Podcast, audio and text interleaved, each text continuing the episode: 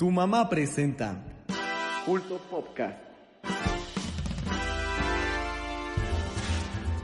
¿Quieres?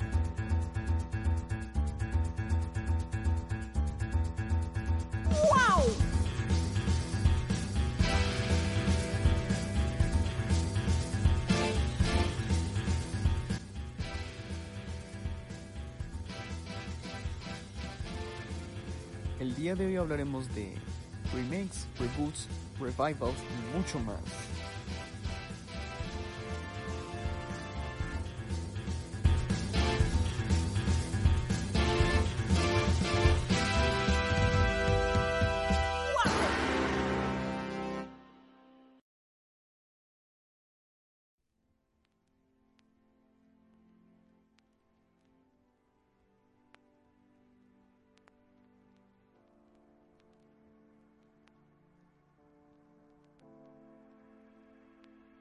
Hola, hola, bienvenidos, ¿qué tal?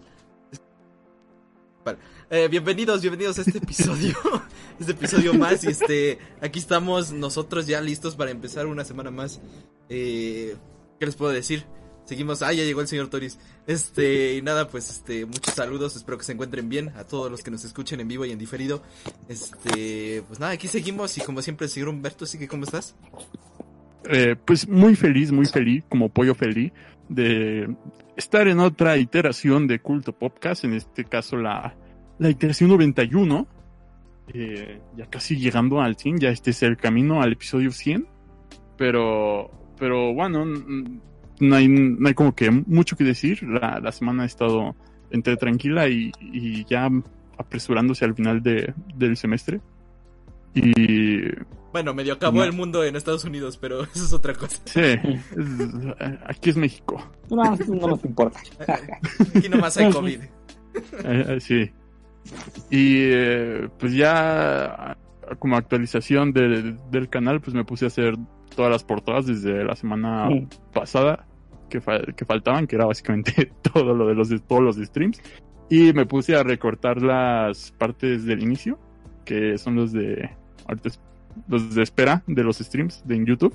Y ya no van a tener que eh, darse toda esa parte que van a ser como un minuto, dos minutos, que pues te puede sacar un poquito de, de la experiencia de ver el video.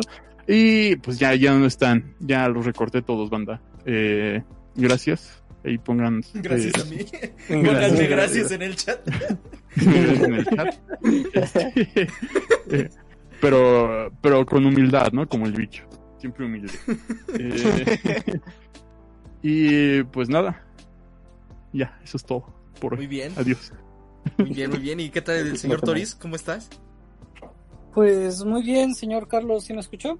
Sí, sí, sí. Eh, pues muy bien, una, una semana muy, muy, muy curiosa. Y pues, pues, a darle con, con este explosivo stream, This is the way. Sí es, sí es la wea. La wea. Así, así es Jaltenco. Muy bien, y señor Fernando, ¿cómo estás? Ah, bien, bien, buenas noches. Aquí, aquí pasando el rato feliz como el OK Puñetas. Entonces, pues estoy, estoy bastante contento. Ha sido una. Feliz gracias a las puñetas. Y al pollo feliz, o puñetas de pollo, como quieran llamarlo. ¿Qué? Estamos, estamos, estamos bien. está diciendo estamos que bien. agarras un pollo entre... Bueno, ya. Qué bueno. No, porque no tiene manos, tiene alas. Pero. Pero puede tener un puño. exacto. Ok, sí, muy Pollo no, Paul. Señor Freddy, ¿qué tal? ¿Cómo estás?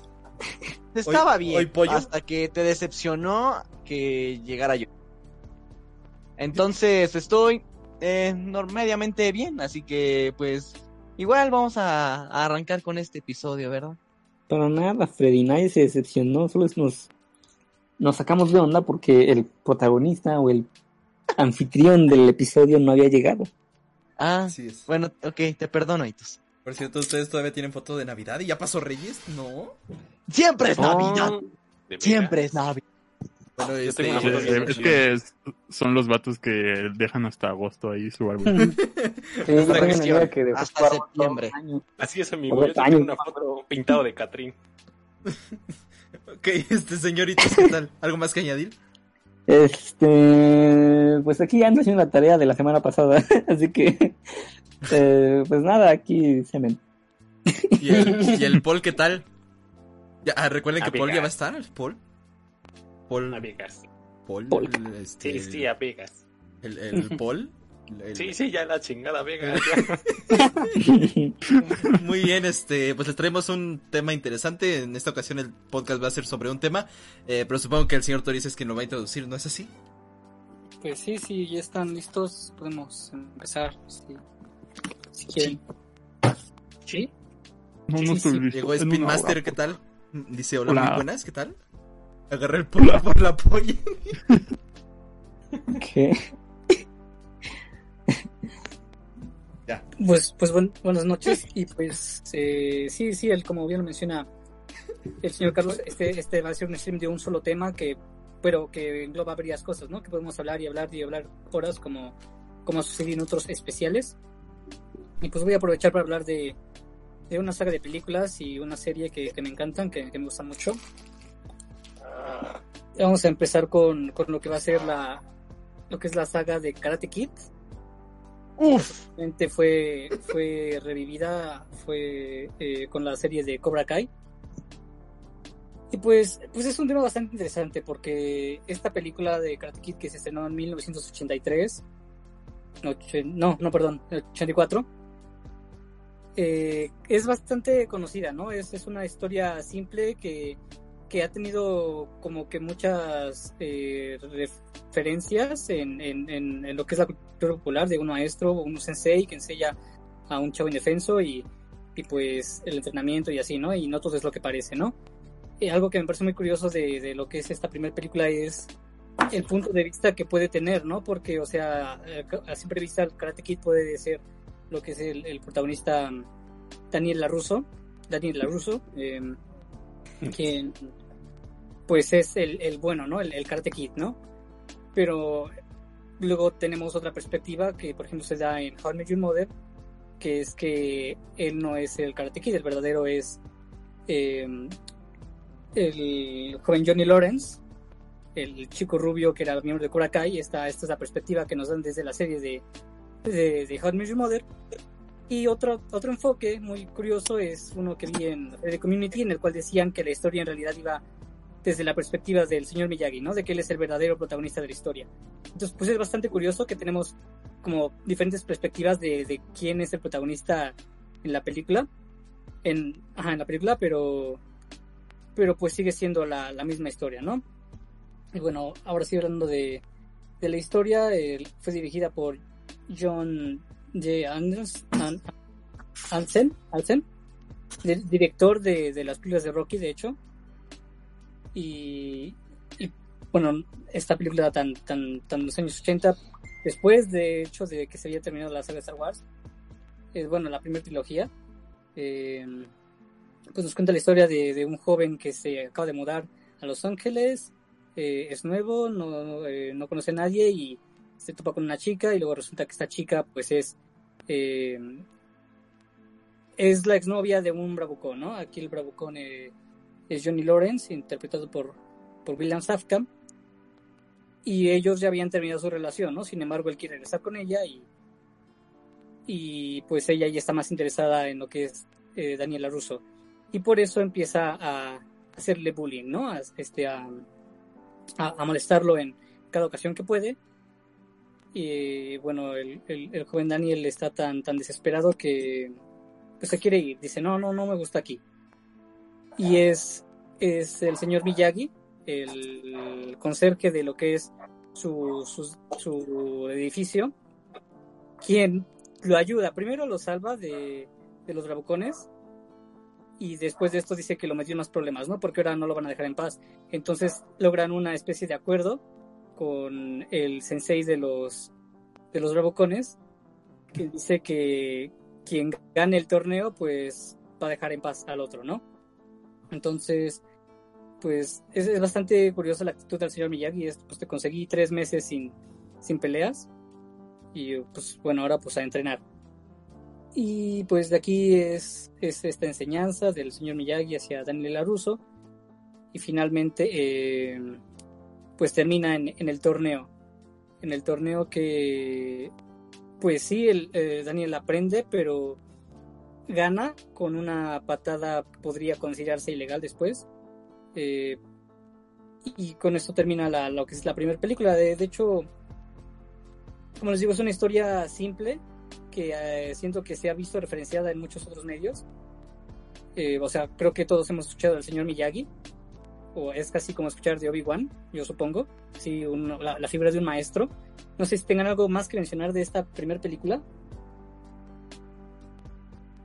Pues, pues bueno, eh, primero decir que es una joya también la película, no cabe decir, porque a mí, en lo personal, a mí yo disfruto cada que la veo y pues está como esta eh, división como tal eh, entre la, la típica enseñanza del señor Miyagi que el karate no es solo para atacar como lo tienen en, en- en el dojo de Cobra Kai que es este dirigido por Chris Por y con John Chris, eh, hijo de la verga, me cae gordo.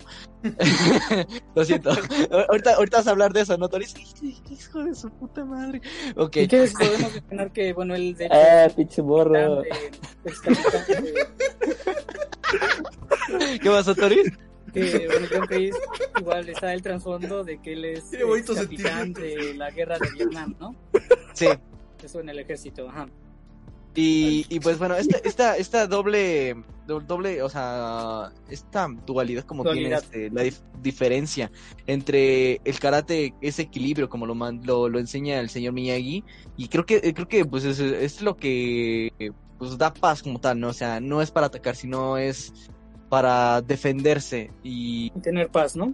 tener paz interior contigo mismo, mientras que en Cobra Kai, no, ataca primero, eh, acábalo, ¿no? Y eso lo vemos en, en el torneo. Y siendo sincero, algo, algo que sí me queda como difícil, como raro, o sea, porque al final de, de Karate Kid la primera, este Johnny Lawrence, este, al final sí le da el trofeo Ajá, y sí. todo está feliz, y luego estar otra vez enojado, ok, pero los traumas siguen ahí, ¿no? O sea, pues sí.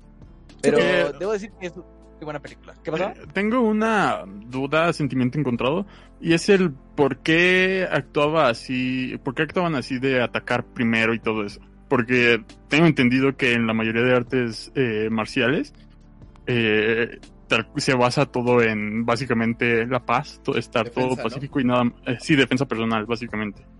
Mm. ¿Cuál es la, cuál es la razón? Porque, o sea, a mí me gustan esas películas, pero siempre me ha como causado ruido eso.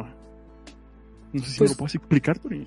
Sí, justamente tiene que ver con esto de que no hay un mal alumno, sino un mal maestro, ¿no? En- y, Sí. y como lo menciona Freddy, pues ellos tuvieron el peor maestro que existe. Y si la- tu pregunta es por qué él tiene esta actitud de atacar primero, es justamente por esto de que él viene de la guerra. Él sabe que en la guerra es matar o morir. Él, él lo sabe, es matar o morir. Y en parte quiere transmitirle eso a sus alumnos. Eh, y bueno, es que también la gente que regresa de la guerra, pues hay que entenderlo, está muy traumatizada, ¿no? Pues Sí. los que estar muy traumatizados. Ajá. Ajá, Toris. Que de hecho, o sea, este mensaje es muy interesante porque dices que el que bueno que precisamente el director fue el mismo de las películas de de quién De, de Rocky. Ajá. Y, y bueno, siguiendo la línea de todas las, ¿cómo decirlo? De todas las películas que se daban en este entonces, un poquito, un poquito saliéndose de lo que representaba Rocky, de lo que representaba también todo el fenómeno Sylvester Stallone. Incluso lo vemos con Rambo de algunas maneras, en todo este cine ochentero. Es un cine que parece ser el más belicoso del mundo, Mm, pero de alguna manera también es muy pacifista. O sea, veamos Rambo 1 incluso, o veamos el mensaje de Rocky 4 incluso. Entonces, así como de, ah, es mejor que dos, dos güeyes se estén matando en lugar de 10 millones, ¿no? Entonces son películas que tienen un mensaje como pacifista en medio de como la como el desmadre que pueda haber en un deporte de contacto, sobre todo. Entonces se Mm. me hace muy curiosa esta tendencia del cine ochentero que prácticamente dice, no, pues es que en lugar de, de que te quieras ir a una guerra nuclear con en plena guerra fría, pues mejor desahógate a putazos, ¿no? Así, Pero- así este eh, se desahoga Fernando. El único las lenguaje que se paredes. entiende. Otra razón por la que se podría adoptar este, una especie de, de eh, actitud eh, ofensiva, o sea, bueno, de, de, de- de atacar con el karate, creo que tiene que ver un poco con la siguiente razón y con la siguiente película que es Karate Kid 2. En esto de que en la cultura japonesa, supongo que en la china igual, es muy importante lo que es el honor, ¿no? Esto se ve muy reflejado, se ve muy marcado en la segunda película, lo que es la, la importancia del honor, ¿no? Eh, esta segunda película comienza un- al final de la primera, este, después de que, de que Johnny Lawrence pierde el torneo, pues su maestro se enoja con él por perder y pues lo, ahí lo está ahorcando, ¿no? Lo- no que lo va a matar, pero lo está ahorcando. Llega Miyagi, lo defiende y, y pues se van. De ahí, este, ah, que me, bueno, eh, la, la, novia, la, la exnovia de, Johnny era, era Ali. Y es que algo que quiero mencionar ahorita es que, bueno, después de que, de, esta escena, del inicio de la segunda película, pasan seis meses, ¿no? En estos seis meses, pues Daniel dice que, que su novia Ali la, lo dejó por, por un jugador de fútbol. Pues este, pues ya no tiene novia, ¿no? Y de ahí le llega una carta al señor Miyagi de que su padre está muriendo y que quiere, quiere verlo, ¿no? En, Okinawa, en Japón. Entonces, pues él, él tiene que ir, él, él decide ir. Y Daniel eh, lo quiere acompañar, dice que para estudiar lo que es su cultura, la cultura de Okinawa. Entonces lo acompaña en este viaje y le pregunta por qué, por qué huyó de su país, ¿no? ¿Por qué, por qué no ha querido volver? Pues básicamente le cuenta la historia de que su, papá, su, padre, este, le enseñó a él y, y a su mejor amigo, este, Sato, que les enseñó lo que es el karate y, y todo esto, ¿no? Y Miyagi se enamoró de la novia o la prometida de Sato. Este, le iba a proponer matrimonio, o creo que sí se lo propuso. Y esto deshonró a Sato, entonces lo desafió a un duelo a muerte. Y como Miyagi no quería pelear, pues huyó. Y, y huyó de, salió de su país. Entonces por esa razón no había vuelto a Okinawa hasta, hasta este momento, ¿no? Justamente cuando llegan, los recibe el sobrino de, de Sato, que es Chosen, y pues le dice, ¿no? Este, esto, voy a respetar que tu padre está muriendo, te doy tres días y nos peleamos a muerte. Y dice, pues va. Bueno, ya no lo voy a hacer, pero va. Entonces, pues aquí eh, eh, Miyagi se reencuentra con, con sus raíces, con, con, con su, su ex prometida, este, con su padre antes de morir. Y le enseña pues a Daniel San un poco más de lo que es su cultura. Aquí también Daniel San pues hace un rival, este, que es Chosen, el, sobrino de, Sato. Al inicio sí me pareció muy, pues, como que muy rara su enemistad, ¿no? Porque luego, luego lo ve, luego, luego lo ve y pues, te odio, ¿no? Te, te, odio a muerte, vamos a pelear.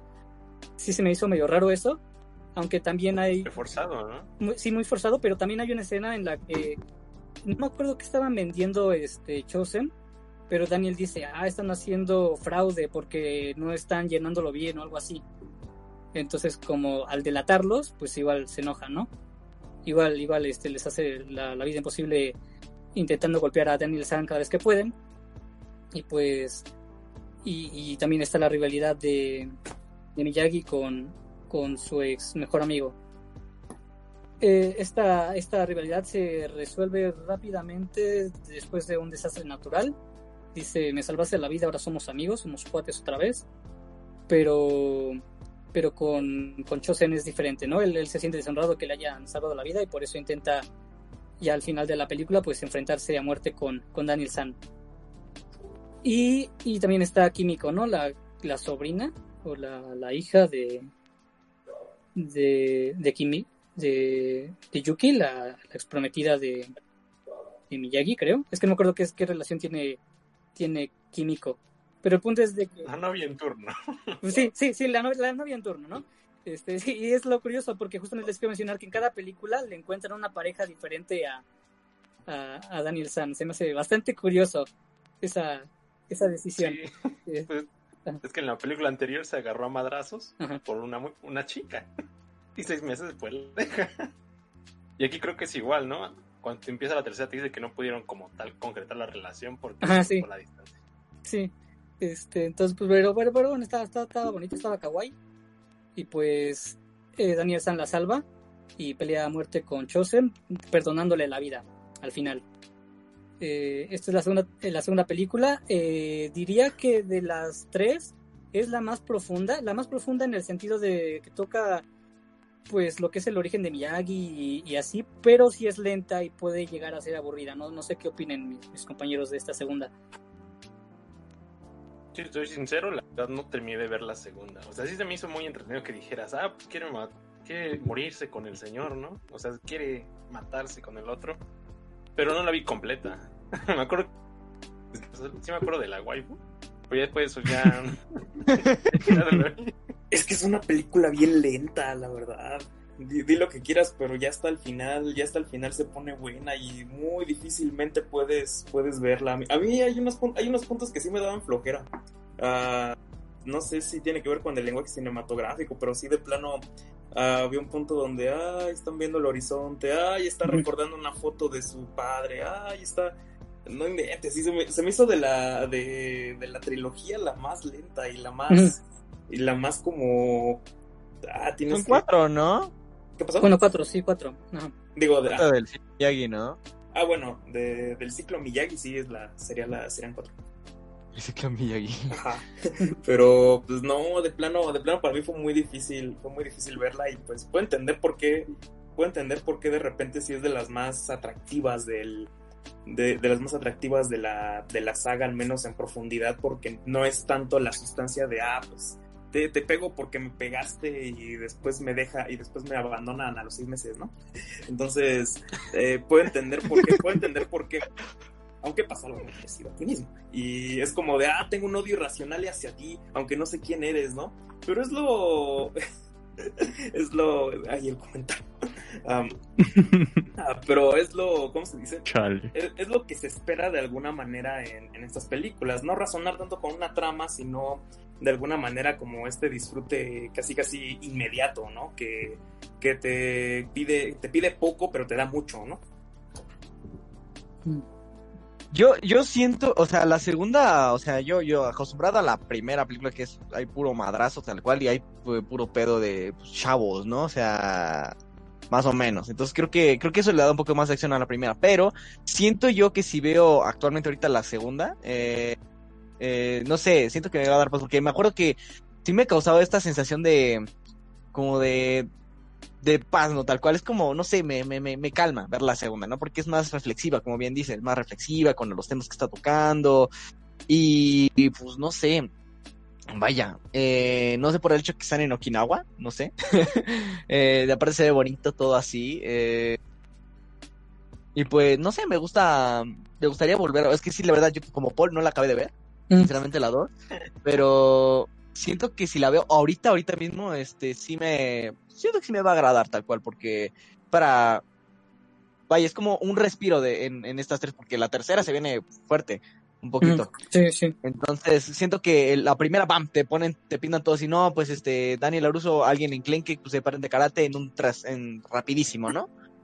Y la segunda es como, ok, va, ok, todo lo que aprendiste, pero en esto reflexiónalo. O sea, no solo para atacar. No, no que porque ganaste un torneo y eres el mejor en karate, sino el karate verdadero está aquí y le enseña. Y ya la tercera, pum, es donde viene lo más fuerte.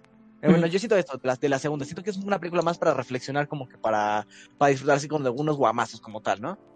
Sí, sí, justamente lo, lo que mencionaba. Eh, y pues, esta es una película que se estrenó en 1986 y ya tres años después eh, se escena Karate Kid 3 en 1989. Algo que, que hay que mencionar es de que se estrena, bueno, más bien, inicia igual casi poco tiempo después de haber concluido lo que es la segunda eh, ya está Daniel LaRusso y Miyagi regresando a, Estados Unidos. Igual como lo menciona este Paul al inicio, este dicen que bueno, había entendido que Kimiko tenía la intención de, ir a América con, con, Daniel, pero le ofrecieron el trabajo de su de sus, de sus sueños de, de, ser bailarina, de ser, de ser bailarina. Entonces, eh, pues se queda, se queda en Okinawa y pues se queda sin novia otra vez el vato. Eh, y algo que hay que mencionar, que, está padre, es también vemos como lo, lo, que pasó con John Chris después de la después de que perdió el torneo, pues fue perdiendo alumnos y, y por esto igual de ser abusivo y así, entonces pues ya no tenía alumnos, ya no tenía dojo y pues ya ya estaba este pues pues fracasado, ¿no? Antes de eso, bueno, contacta a su viejo amigo del ejército, este Terry Silver, y, y él le dice, no, este, pues vente, vente acá a unas vacaciones mientras yo me vengo de aquí del vato, ¿no? Yo, tú, tú no te preocupes, yo me vengo, jajaja, ja, ja, soy malo, jaja. Este, no, la verdad es que... Sí, Ay, aguas. Yo me vengo. Sobreactúa, sobreactúa demasiado el vato, pero, pero está padre, es un villano que, que es malo porque es malo y es rico porque es rico. Este, o sea, sí se ve acá millonario. Ya si le buscas trasfondo, pues en, a, eh, encontré que es porque su padre eh, ganó dinero haciendo no sé qué cosas, pero él lo, lo gastaba en apuestas y el punto es de que lo perdía, ¿no? Lo que ganaba lo perdía y la ideología de Terry era más de invertir y por eso, por eso es millonario, ¿no? Entonces, bueno, tiene una mansión y, y de un plan para vengarse de Daniel San y del señor Miyagi. Y bueno, justamente, como les digo, comienza un poco después de... De hecho, ya había pasado un año, un año desde la primera. Eh, Daniel está a punto de entrar a la universidad. Eh, su mamá no está porque se fue a cuidar a su abuela, entonces eh, Daniel se queda a vivir con Miyagi. Y le dice, no, pues sabes que yo no quiero ir a la uni. Eh, voy a usar el dinero de la uni para, para... Ah, y luego se quemó, se quemó su edificio en el que vivían. Entonces Miyagi ya no puede trabajar como, como conserje ahí. Entonces, pues necesitan buscar otra, otro, otro, otra chamba, ¿no? Entonces, eh, Daniel San invierte el dinero en una, en una renta para un local. Quieren vender bonsais, que era el sueño de, del señor Miyagi. Y al inicio, como que el Miyagi dice, no, no lo hagas, pero ya al final, pues bueno, va, va yo, yo, yo confío en ti. Y pues rentan este, un local bien grande y los, y los arbolitos, y ya para hacer su, su tienda de bonsais. Y en esto, pues, eh, el plan de, de, Terry es que Daniel San se vuelva a inscribir en el torneo para ahí madrearlo. No entendí bien por qué ahí, justamente, pero bueno, él quiere que se vuelva a inscribir. Y entonces por eso llegan como que antiguos conocidos de, de Daniel diciendo, ¿Te, te vas a inscribir, este... Y incluso él se entera de que ya no es necesario pelear contra todos, nada más como es el campeón, solo tiene que pelear con, con el último, ¿no? y al inicio se ve motivado así de, no, pues soy bueno, ¿no? Puedo, puedo pelear acá. Y Miyagi, como bien menciona Fred, dice, no, esto no es para ganar competencias ni para pelear, esto es solamente para defensa personal y para tener paz interior, ¿no? No corrompas esa, esa, esa ideología. Y pues Daniel San le hace caso, dice, no, tienes razón, no, no tengo por qué pelear. Pero eh, y es lo que me gusta de la película, sí se pone más, más intensa porque todas las situaciones obligan a Daniel San a volverse a escribir. Este, él no quiere, pero primero llegan ahí sus compañeros a molestarlo y este y, o, o, te inscribes o te madreamos. Y dice, no, no quiero.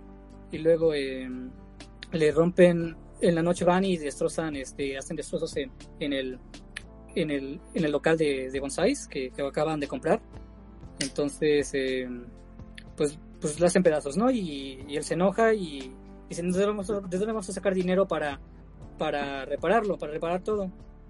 También aquí hay que mencionar que Miyagi le había contado que un buen bonsai, un bonsai, un bonsai único o algo así natural, que no haya sido interferido cortado o algo así, que sea perfecto, vale mucho dinero, ¿no? Y casualmente el señor Miyagi tiene uno escondido en una montaña.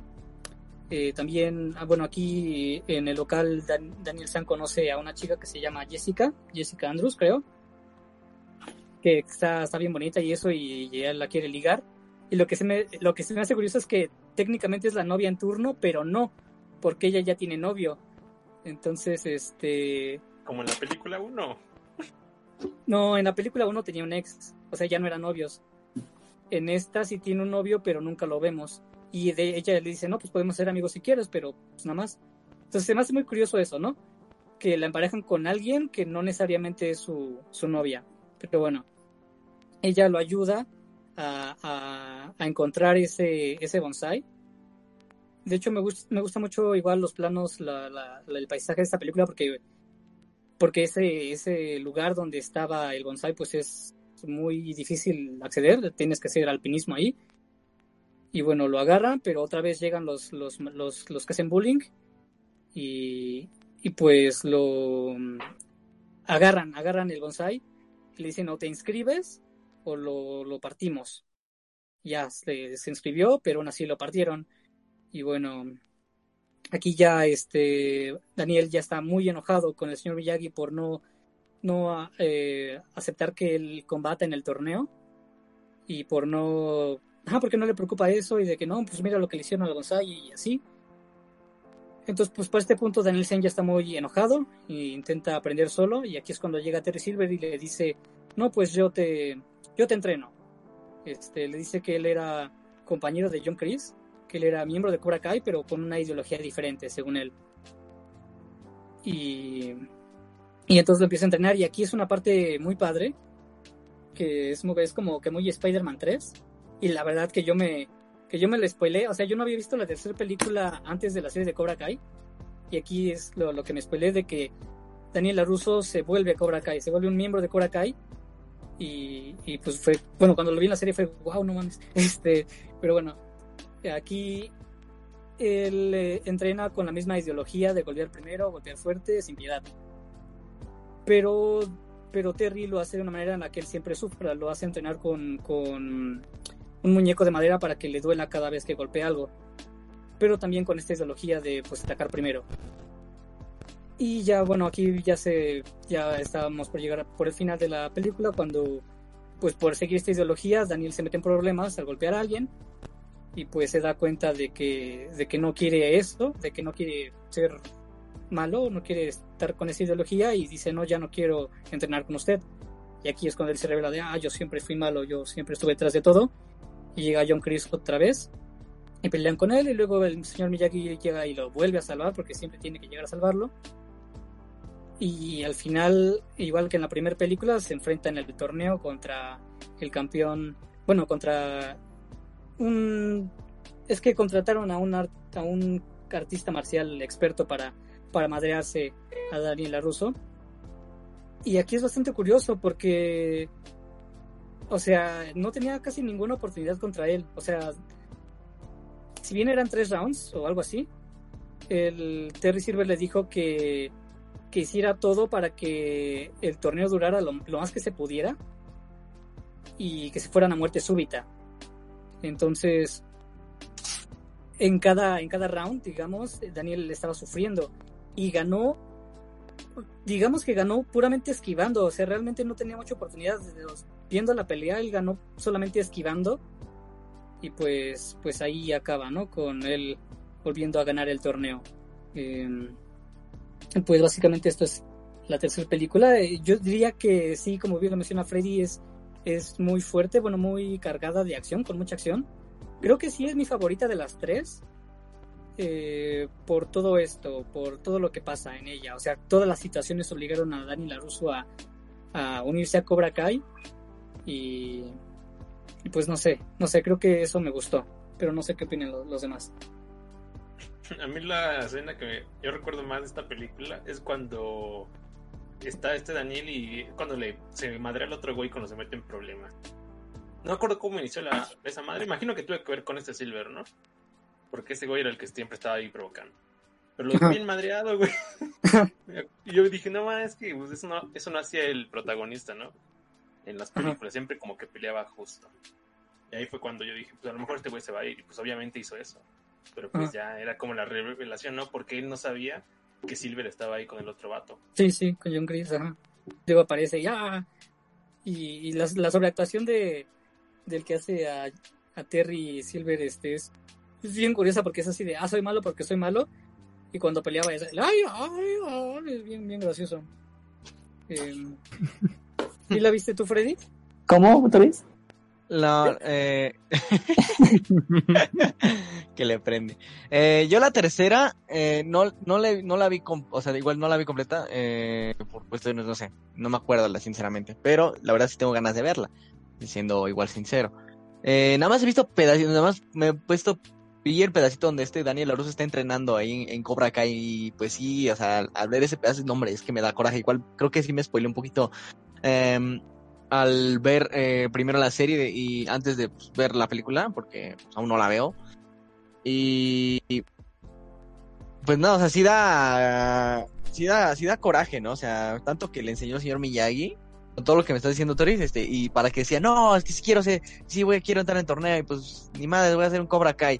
O sea, va en contra de todo lo que, todo lo que él creía, pero esto lo bueno va a repercutir en la serie, así que, pues, la voy a ver y te, te paso el dato, crack. También como que lo obligan, ¿no? Porque sí le hacen bastante desmadre. Pero pues al final como que no fue para tanto porque según yo me acuerdo, el señor Miyagi sí había tenido dinero, ¿no? Para como para volver a comprar los bonsai. empeñó sus autos, em, empeñó sus autos o los vendió algo así. Ah, pues empeñó sus autos. Ajá. Pero pues Dani no sabía de eso, ¿no? Entonces por eso dijo, no, pues sí voy a ir. Sí. Pero sí, casi casi lo obligaron, Freddy. Ah, ok, ok. Entonces la voy a ver aún así. son como dos horas de cómo molestar a un, a un vato. Ah, sí, de hecho sí, exactamente, exactamente, ajá. Eh, pues no sé si tiene eh, Fernando, no sé si tú la viste. Duro. Uh, uh. pues no tenía, no tenía, no tenía mucha idea, no tenía mucha idea de qué película me estaba enfrentando de alguna, de alguna forma. Yo dije, ay no, que no vaya a ser como la 2. Y cuando yo la vi fue intencional. No tenía idea como de a qué película me iba a enfrentar porque dije, ay, como que la 2 me decepcionó y sigo pensando que la primera es la mejor. y bueno, sin embargo, aquí, aquí ya se encuentran con dilemas un poco más serios, es como, es como lo inevitable en este tipo de, en este tipo de producciones, ¿no? Que siempre los enemigos se vuelven más fuertes y siempre las circunstancias son más difíciles. O sea, es como un shonen hecho película ochentera, más bien. Bueno, de algún lugar vendrá el concepto. Entonces...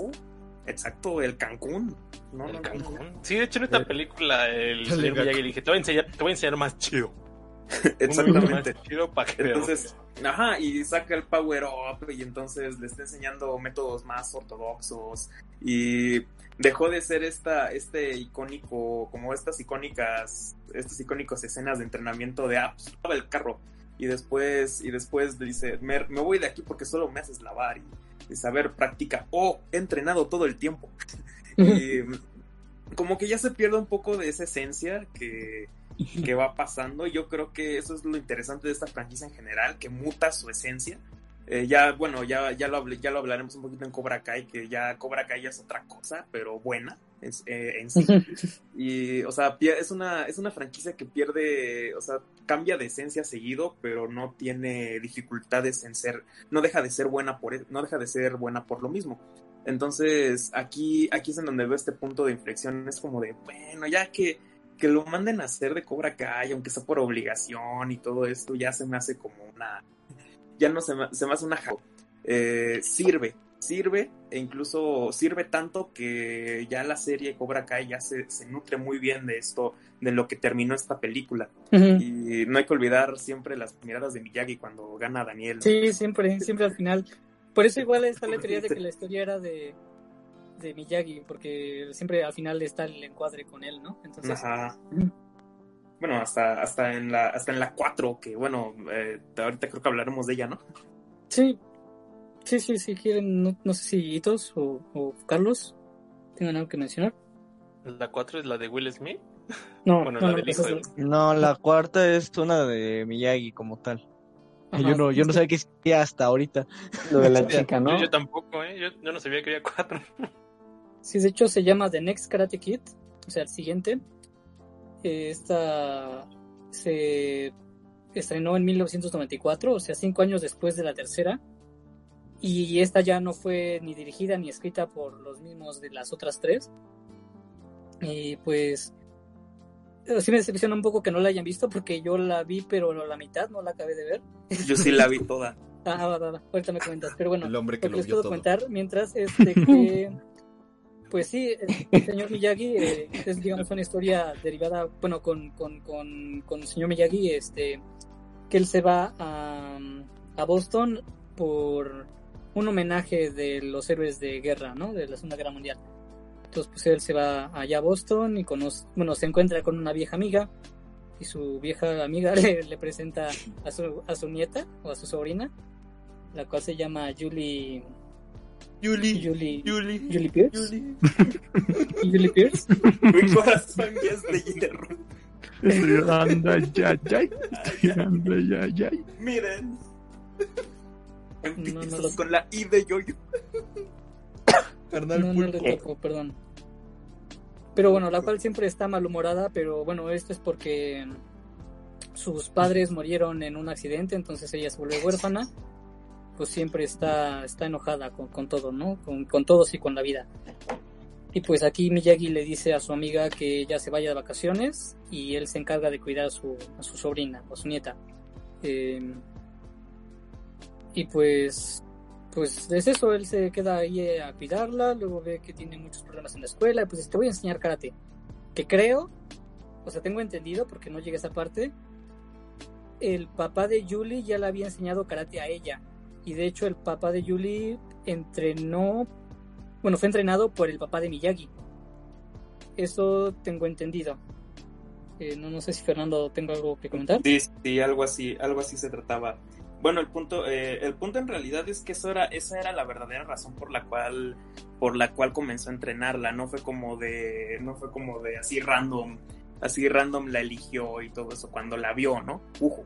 Entonces, no, no se trata, no se trata de todo, no se trata de que haya sido de ese modo. Entonces él ya sabía que Yuli tenía predisposición a predisposición al karate y que nada más tenía que desarrollarlo bien y es como wow va, va a evangelizar va a evangelizar a alguien más no porque pues en esta película no sale este Makio que es el, el actor que hace Daniel Larusso. Daniel Larusso. Ajá. y bueno el punto es de que aquí cambia aquí cambian muchas aquí creo que se consolida un poco la fórmula más se, se consolida un, un poco la fórmula porque está de alguna manera este este argot de pelear no es bueno, pero sé que pelear gana, casi casi. Entonces tratan de ser un poco más, tratan de ser un poco más pacifistas y es aún así una de las películas que tiene más peleas que la 2. y al menos, al menos la trama a mí se me hace un poco como, ¿qué? es como, hay en, en la preparatoria donde estudia Julie prácticamente hay una banda de terroristas que que atormentan a todo el mundo, pero son el equipo de karate y entonces por eso los dejan que sobrevivan ahí, aunque aunque hagan destrozos en toda la escuela, lo que sucede después es que Miyagi va tratando de cambiar la mentalidad de Yuli, un poco con esto, un poco no a través del karate, sino a través de la propia filosofía del karate. Y eso hace que incluso mejore su humor, aparte de que hay unas escenas medio incómodas, ah, que no, que envejecieron muy mal, ¿no? Como, como la de Miyagi entrando a su habitación mientras se cambia, entonces, ah, te digo, esta película envejeció muy mal. Em, entonces te digo que uh, suceden muchas cosas a la vez. Hay, hay también un romance, hay, hay peleas, sobre todo con este grupo que te digo, es casi casi pseudo terrorista, pero como le dan, le dan premios a la escuela, la escuela como que mira hacia otro lado.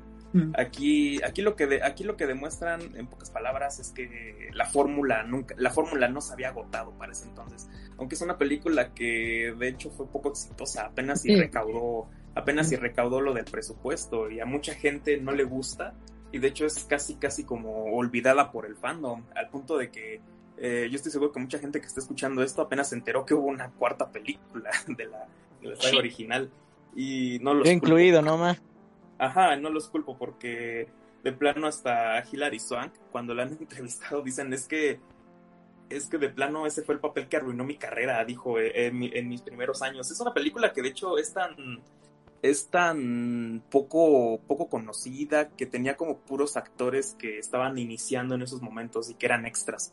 De hecho, mucho de la, mucha de la farándula de esta, de, que, que, ya después sería famosa en los años 2000, estaba, empezó en esta película como extras. Era, era una película de bajo presupuesto, casi casi. Todos, pero, pero que, ah, sí, pero de alguna manera, de alguna manera lograron trascender las primeras tres y esta y esta de plano no funcionó.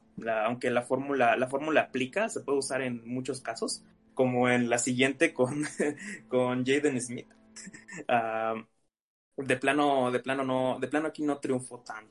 Y yo creo que se debe a que se debe a que aún aunque la fórmula sea buena, aplicándola en exceso nunca va a resultar nunca va a resultar bien.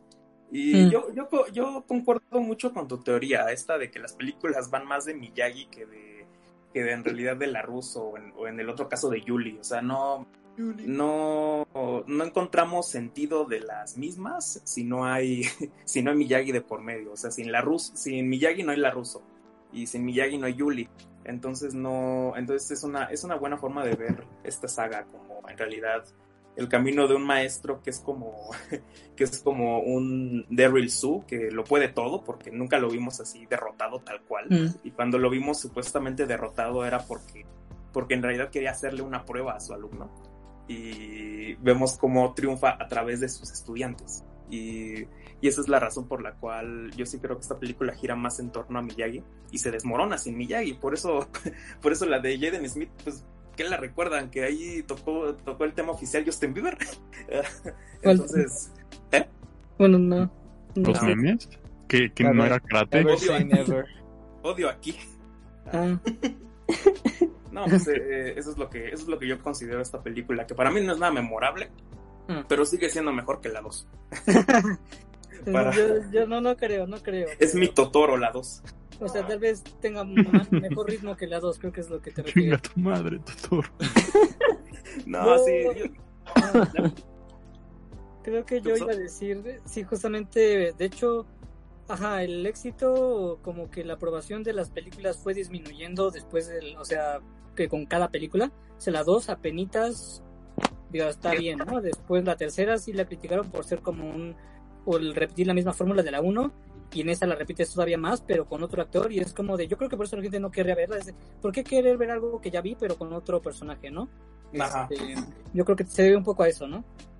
Ajá, y sin y todavía todavía que fuera como actualmente, que de repente que de repente nos encontramos con, ah, es que es una historia alterna, pero vamos a buscar como las referencias a, la- a las otras sagas. En realidad, eh, en esta saga no aparece no aparece Daniel ni siquiera ni siquiera mencionado, si te das cuenta. O sea, no, Sí. no sí, hay- sí, le dice que él vive con. Cuando la conoce, le dice que. Ah, cuando la encuentra en, en, eh, vestiéndose, eh, le dice que él está acostumbrado a vivir con un, con un, con un chico, ¿no? Daniel. que Ajá. No tienen problemas si entran y salen así, ¿no? Por Sí, eso. pero referencias más claras, algo así, que mínimo, o sea, ni siquiera un cameíto así chiquito. Ah, no, no, pues para qué. Pero bueno, ajá. No, pues para qué, de por sí, de por sí apenas si recaudó. A eso me refería un poco. Eh, creo que creo que eso es lo que de por sí no atrajo a la gente y ahorita, y ahorita si la llega a traer, es un poco como por ya casi casi mero asunto, mero asunto pa- para, para verla, para que no te, para que no te cuenten, ¿no? Y pues Mm. eso es muy, eso es muy lamentable hasta cierto punto. Mm. No, yo siento que nada más la, la vio la gente, yo no la vi, pero la vería si me enterara de, de otra forma, por el cariño que se le tiene, ¿no? A esta, a Ajá, esta la- trilogía. ajá, la- Bueno, cuadrilo. Sí, o porque tal vez tenga relación con la serie. Yo creo que sí van a tocar el tema de Julie en un futuro.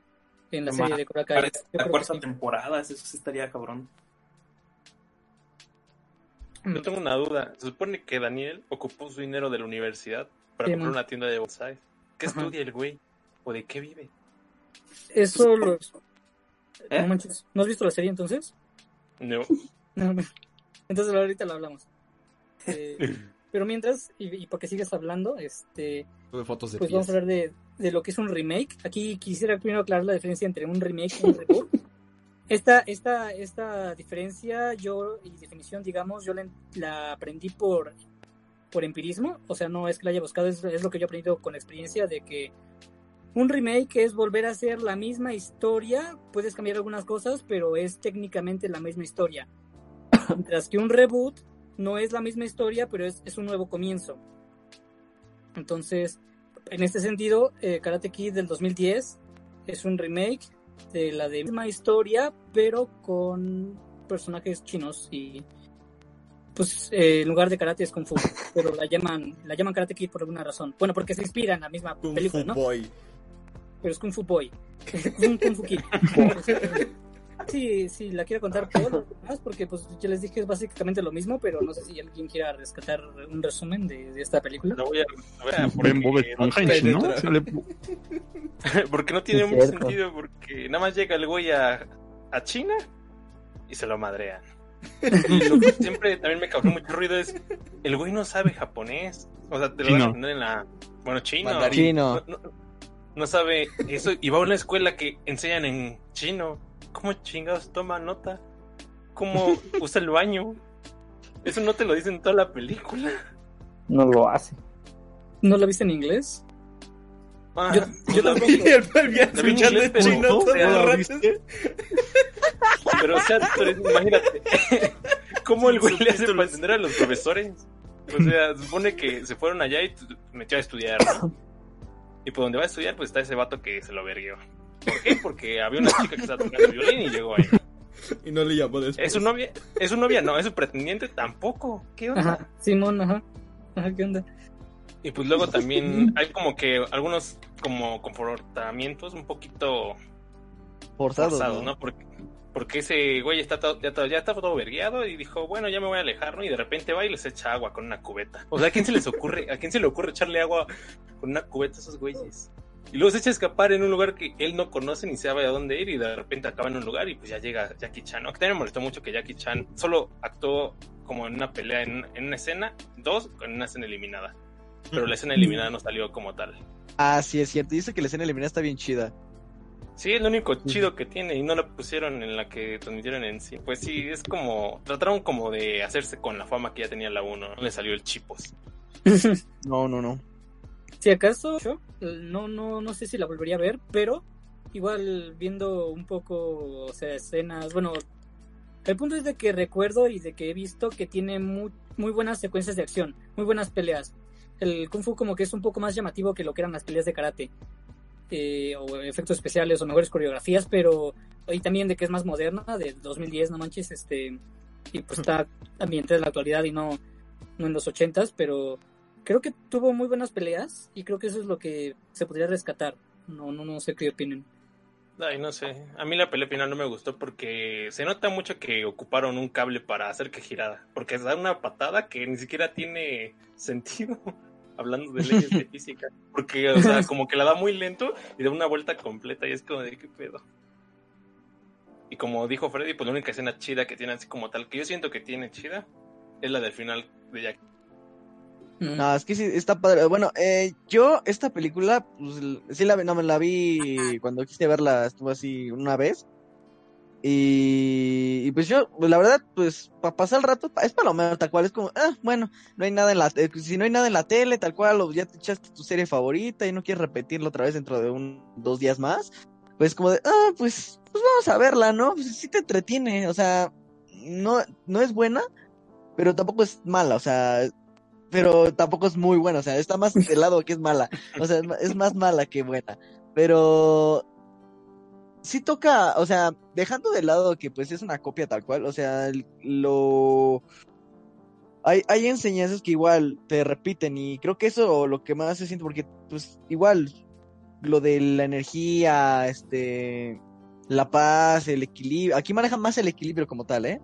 Aquí en esta película, la, la de la de Jaden Smith maneja con Jackie Chan maneja más la- el equilibrio como el equilibrio más que en que la otra es que es como paz eh, paz interior que es con Jackie Chan de Jackie Chan perdón con este señor Miyagi. Y bueno es, es algo bueno rescatable como tal que yo puedo sentir pero igual pero me quedo con las primeras tres porque no he visto la cuarta. Además, el personaje de Jackie Chan tiene, tra- tiene un backstory que como que eh, no importa, ¿no? Así como nada Sí, lo es como Así es que es aquí- familia y no sé qué. Así. Oye, ¿lo vas a enseñar o no? Sí, Si de no, hecho me ya voy. no es como que te dan a entender como que el güey era un borracho y quién sabe qué le pasó a su familia, pero ahí tiene el auto en su sala. Y lo arregla y lo, lo- lo está, lo está eh, arreglando lo ajá. arregla para destruirlo de seguro eso lo hace cada año Sí.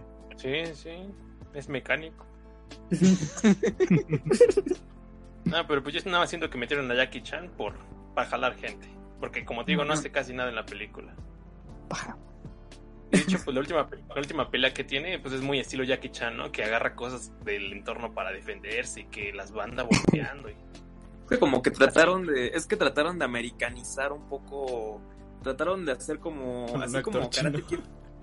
No, no, no, o sea, no, no, no. Así como, así como Karate Kid de alguna manera es como la americanización de, de la cultura japonesa de las artes marciales. Lo que trató de ser esta versión de Karate Kid fue una americación, una americanización de las artes un De la poco América.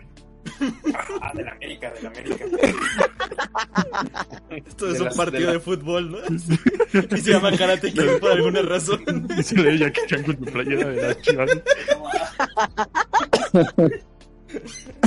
No, ma, como esos, esos calendarios del Zócalo, ¿no? Que salían los Ah, virus sí. con playeras del América. No, yo vi uno donde estaban en, en, en, eh, como de photoshopeados en la foto esta donde están tres eh, tomando pulque, creo. Ah, sí es cierto, sí es cierto. Yo una vez vi a sufre, Quetzalcoatl con la- la playera del Chivas. Los de los Simpsons. Ah, también. Ese es el hagan los chims de los boomers. Haga- háganlo, chivas. Hagan los chivas. Hagan los chiva, hermano. Chivas TV. No mames, el chivacolo sabe bien chido. Sí, sí. Con la Tiene, tiene razón el señor Itos Cola. Eh, hay que hacer que pase en Culto Podcast en Chivas TV. No ma. Pero bueno, Doris, ¿qué, qué más nos dices? Que estamos saliendo del tema. Pues esta fue, esta fue la- el, el remake del 2010, que, o sea, sí consiguieron los derechos y bueno, aquí el productor fue, fue Will Smith, eh, pues ahí para apoyar a su hijo, este, pero, pero bueno. Entonces, bueno, 2010 y eh, ahora les voy a hablar de un poco de cómo surgió la idea para hacer el revival de, de Karate Kid en lo que es la serie de Cobra Kai. Uf, eh, sí, mencionando que un revival es volver a traer algo, algo antiguo para, para, para ver si atrae más gente en la actualidad. Y pues esto podemos encontrarlo desde antes de la mención de, de, de Karate Kid en la serie How I Met Your Mother. De hecho, los creadores de, de la serie, que ahorita no les puedo decir el nombre, además de que está medio complicado, pero digamos que son tres. Eran, son tres vecinos muy, muy amigos que desde su juventud les, les mamaba este Karate Kid. Eh, De hecho, Ralph Macchio eh, dijo en una entrevista que para ellos Karate Kid era como Star Wars, era como su Star Wars. Entonces, por eso ellos desde temprano empezaron a hacer las teorías y de, no, pues cómo sería una continuación, ¿no? ¿Cómo sería la vida de los personajes en la actualidad? Eh, fueron con esta idea, este, después cuando vieron eh, lo, que, lo que hizo la serie How Mother de traer a los dos protagonistas de la primera película y, y de y de decir esta versión no en la que en la que Johnny Lawrence es el, el bueno el Cobra Kai y perdón el, el Karate Kid el Karate Kid este original, Eh, como tal. ajá. Dicen ah, ah, pues él, él tuvo la misma idea que nosotros o sea nosotros pensamos de que no necesariamente Daniel San era el bueno. Entonces y bueno y el punto es de que al ver que digamos que la vieja película todavía tiene una cierta relevancia o por lo menos una nostalgia de, de volver a de que puede servir no fueron con esta idea y buscaron producirla. Así al inicio se tenía una idea para una película, pero terminó siendo una serie para YouTube Red o YouTube, YouTube Premium. Y pues, pues así, ¿no? Este es el origen de la serie Cobra Kai, eh, 30 años después, un poco más de 30 años después de la original. Y pues es, es magnífica, ¿no? Yo digo que esta serie hizo bien todo lo que no pudo hacer bien la nueva trilogía de Star Wars que es respetar a los personajes y la Ah, esencia original. exacto.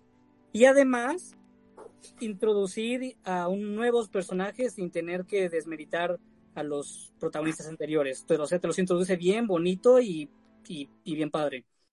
Es Este, que aparte esto, estos nuevos te dan 3D.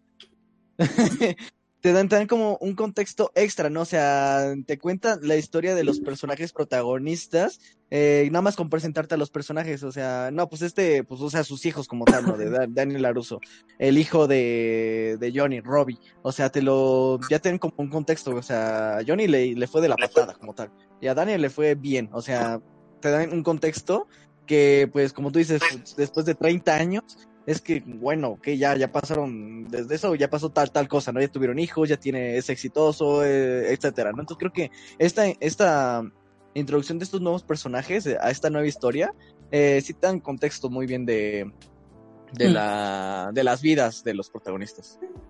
Sí.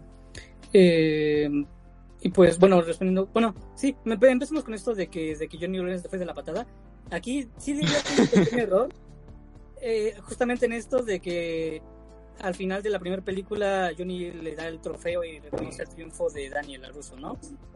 Y esto porque así comienza la serie, comienza con esa escena y Johnny Lawrence en el suelo, ¿no? Y digamos que a partir de ahí su vida se fue, se fue para abajo, ¿no? Entonces aquí hay una pequeña discordancia con esa última escena. A lo mejor, o sea, si hay la teoría de que en algún momento en la serie van a reconocer ese momento en el que, en el que Johnny Lawrence reconoció la victoria de Daniel, pero por ahora todavía no es así. Por ahora digamos que él se queda ahí eh, resentido, ¿no? Con rencor hacia, hacia Daniel LaRusso. Y ya con eso comienza perfecto la serie. Entonces, pues sí, este, él, le va de la patada, este, pero sigue viviendo en el mismo lugar donde, donde creció.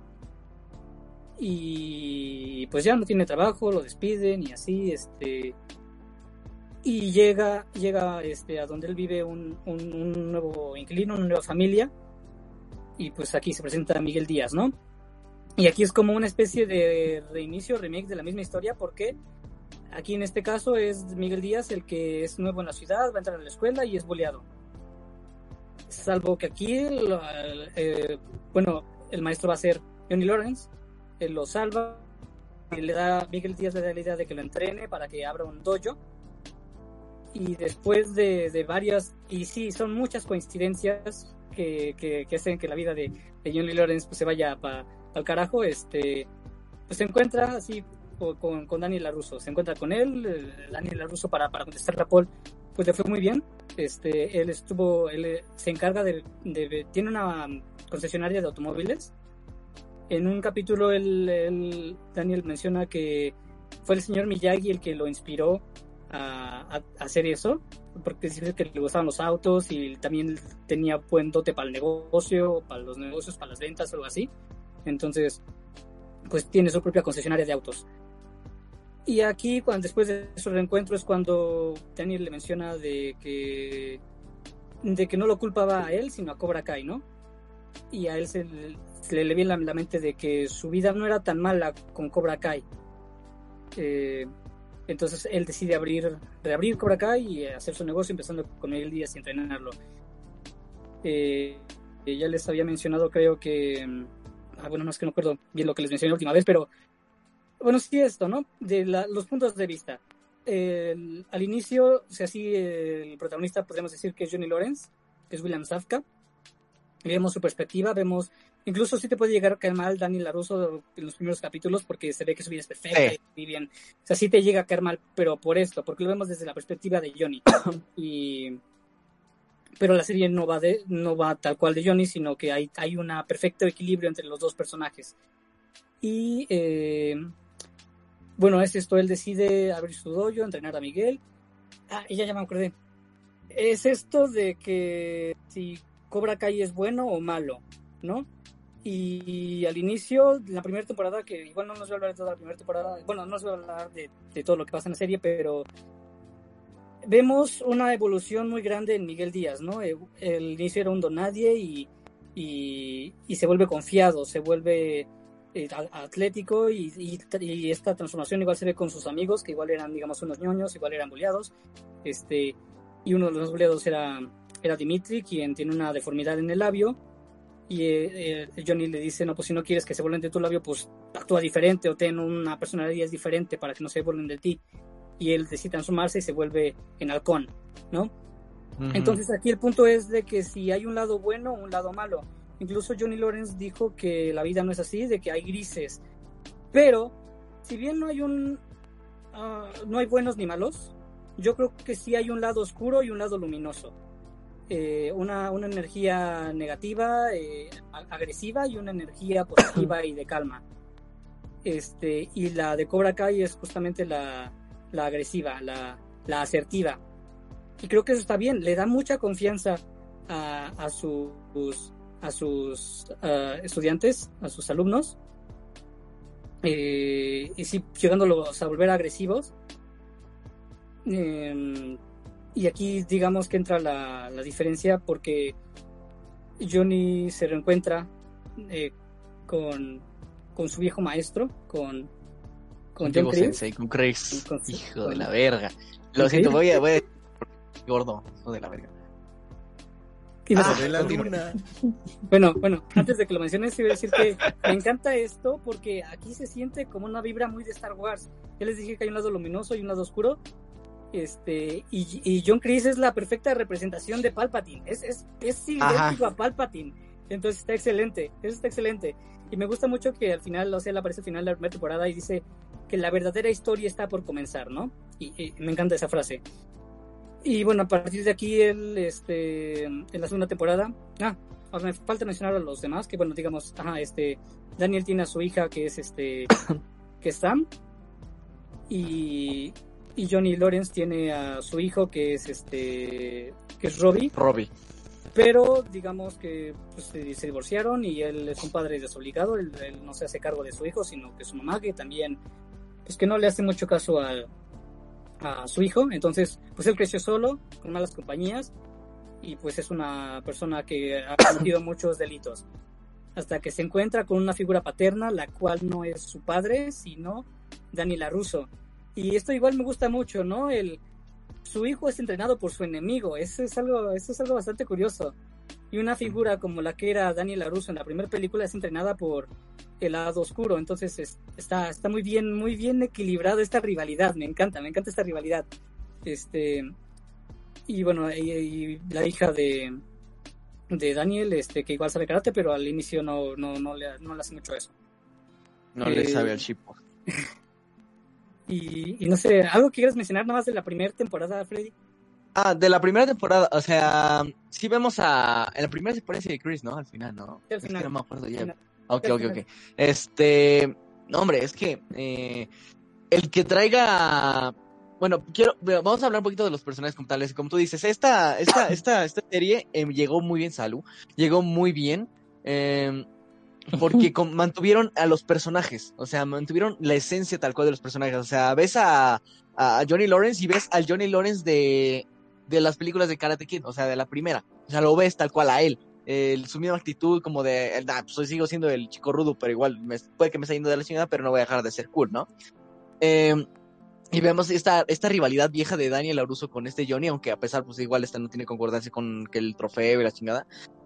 Pero en esta primera temporada, de verdad, eh, hay, todos tienen sus altos y bajos. O sea, por ejemplo, yo con Daniel Laruso, que pues me cae gordo en la primera temporada porque dice, no, es que mantiene sus traumas de la infancia. O sea, por favor, ya son adultos, ya tienen cuarenta y tantos años, cincuenta, que no sé, no sé cuántos años tengan, la verdad. Tienen cuarenta y tantos años, ya por favor, dejen eso en el pasado. O sea, ¿qué, tan, qué tan malo hay que pues, haya un doyo de, o sea, tiene tanto, tan metido el Cobra Kai en su mente? Supongo que es más por lo de que pasó en la tercera como tal que lo tenía en la mente bien arraigado. Entonces, no, no, no, no, Cobra Kai es el demonio. ¿Qué pasó, Fer? Es que, es que yo siento que, yo siento que hasta eso sí puede haber algo de sentido en este momento, porque justamente tras lo de Cobra Kai, eh, comenzaron a, comenzaron a tomar rumbo sus vidas. Eh, tal vez la de, tal vez la de, tal vez la de Johnny se jodió, pero la de Daniel fue para bien, pero de alguna manera tomaron rumbo sus vidas en esos momentos, porque estaban precisamente en una etapa de formación crucial, en la cual pues o, salías bien con una escena de Miyagi sonriendo, o de plano, pues ya todo se iba, todo se estaba yendo a la mierda para ti. Y es que Cobra Kai de alguna manera en la primera temporada ayuda mucho a ver ese otro lado, ¿no? Como de eh, esa visión del vencido, ¿no? que de alguna manera, que de alguna manera siempre es buena verla, pero y más bien es complementaria a la versión ganadora, pero que no es una versión única y eso enriquece mucho a la historia. Yo creo que el gran acierto en Cobra Kai es que de alguna manera ofrecieron una alternativa a cómo ver las cosas. Y no es tanto como decir, ah, mira, es que el verdadero malo era este. No, en realidad está diciendo que bajo las circunstancias de, bajo las circunstancias de Johnny, en este caso, él veía este, el mundo de esta naturaleza, de esta forma, y sus malas decisiones, sobre todo Cobra Kai es una serie que habla sobre las malas decisiones, lo tiene muy en el, en el fondo, pero no, no realmente, no realmente habla, habla como tal de ello. En realidad las malas decisiones son determinantes en la vida. Y estas malas decisiones comenzaron justamente tras los sucesos de la tercera película, y estamos viendo las consecuencias de lo mismo. Un éxito relativo con este Daniel, en el cual todo le está saliendo bien, pero en realidad, realidad cultiva hasta cierto punto un poco de, un poco de orgullo y hasta de poder. Eh, y por otro lado, pues queremos ver cómo, cómo renace de las cenizas un Johnny que en este caso pues estaba todo, todo destruido, aunque él se lo buscó. y, queremos ver un poquito de justicia, y queremos ver un poco de justicia, porque nos, esta, esta, esta serie al menos como que nos trata de enseñar esta, esta justicia que muchas veces no existe y que de repente, y que de repente aquí se puede ver aplicada al menos de una forma ya, ya después los sucesos de las otras temporadas ya como que se vuelven bien confusos porque algo que me ha chocado de la serie en general es que se reconcilian, se vuelven a pelear, se reconcilian, nos se peleamos, vuelven a pelear. nos arreglamos. Es que, es que, es que creo que creo que es algo muy muy muy de esta serie como tal, o sea, mientras todos, o sea, nadie nadie va a estar contento al 100%, nadie, nadie va a estar contento, o sea, mientras unos están felices, este eh, llevándose bien, relajado, todo todo así todo bien, todo Pero correcto, como el y pero del otro lado se están peleando, o sea, están aventándose la mano, o sea, na- nadie va a estar contento. Y creo que esto es algo algo interesante porque o sea, al menos a mí en toda toda la serie me ha mantenido con un coraje con ciertos personajes, o sea, me ha mantenido con el coraje, así, ah, ¿por qué pasa esto? ¿Por qué hace esto? ¿Estás lo tonto que no? O sea, me, me, me gusta eso, o sea, y, y creo que al momento de que llega John Chris es como de pum, sabes que algo va a pasar, sabes que va a estar de la patada, porque conoces a, a John Chris desde la primera y la segunda de, y la tercera de Karate Kid y sabes que esto no va a ir bien, no va a ir bien, entonces este aguas que viene más más más riñas, o sea, como que te prepara, ¿no? Sí. Sí, sí, podemos hablar de eso en la segunda, que eh, comienza igual poco tiempo después de la primera, después de un torneo. Aquí el que pierde es, digamos, el lado de, de Miyagi-Do. Eh, pierde Daniel Laruso con su, con su discípulo, que es Robbie, Robbie King, el, el, el hijo de Johnny. Y... Pero él se decide, ¿no? Él, él dice, no, no voy a permitir que Cobra Kai sean los campeones para siempre aquí en el Valle, voy a abrir mi, dojo voy a abrir mi dojo con estudiantes para que sepan que no hay, no hay que seguir el camino del lado oscuro, ¿no? Que sepan que hay un camino luminoso. Mientras eh, John Chris ahí se mete al, al, al dojo de Cobra Kai para, para intentar manipularlo e intentar adueñarse de él de cierta manera. Y aquí es, es muy padre lo que vemos porque, como les digo, si bien no hay buenos ni malos, eh, técnicamente no hay buenos ni malos, eh, pero sí un lado oscuro y un luminoso, eh, Johnny Lawrence dice que no quiere ser como su sensei. Él no, él, él reconsidera esto de sin piedad, porque mm, pues él no hay que, mm, la vida no es eh, ni buenos ni, ni malos, es la vida es gris. Él lo menciona así, ¿no?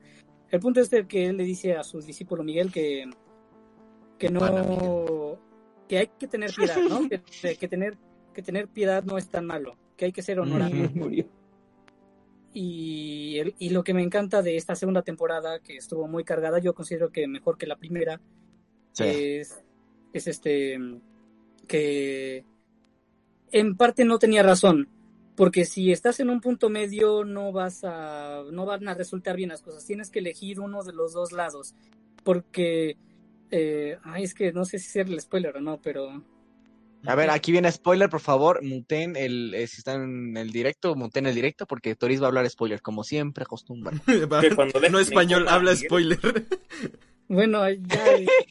No, eh, tras, tras un accidente, el punto es de que por hacerle caso, Miguel sufrió Ah, un accidente. Por, por hacerle caso a tener piedad, eh, Miguel sufrió un accidente y entonces aquí es de, de. Ah, ¿por qué? O sea, si no hubiera tenido piedad, no hubiera pasado eso. ¿Sufre un accidente? Es un accidente, ajá. No Un mames. accidente. Si lo tira, si lo tira de Sí, la sí fue. del hijo de Johnny, güey. A ver, no quería hacer spoiler, Fernando. Por eso dijo un accidente. Un accidente. Natural, ¿eh? Olvídenlo, olvídenlo. eh, fue un accidente. Bueno, no sé, pero.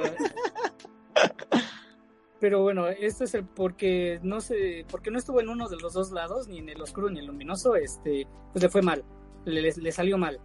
Y pues, no sé, te termina de una forma muy impactante. De hecho, algo que igual mencionaría es de que Johnny Chris está en este modo de hay guerra, ¿no? Va a haber una guerra. Incluso Incluso le dice a Daniel Laruso, lo amenaza con que va a haber una guerra entre sus dojos.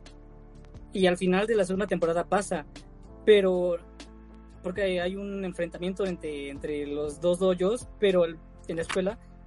Pero el punto es de que creo que no es la guerra a la que él se refería, no necesariamente es la guerra a la que él se refería, porque bueno, aquí ya entra eh, en el karate de su hija, la hija de Daniel Laruso, este pues empieza a entrenar karate junto con, con, con Robbie.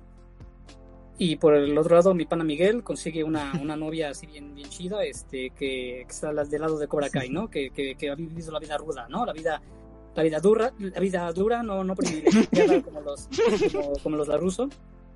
Y entonces aquí igual nace una rivalidad entre, entre estas dos chicas. Igual, igual me gusta mucho eso. Eh, si acaso, diría que lo malo de esta eh, segunda temporada es de que estuvo sobrecargada de personajes. Muchos personajes que, tan, que, que, que, perdieron protagonismo en cierto modo Miguel y, y Johnny.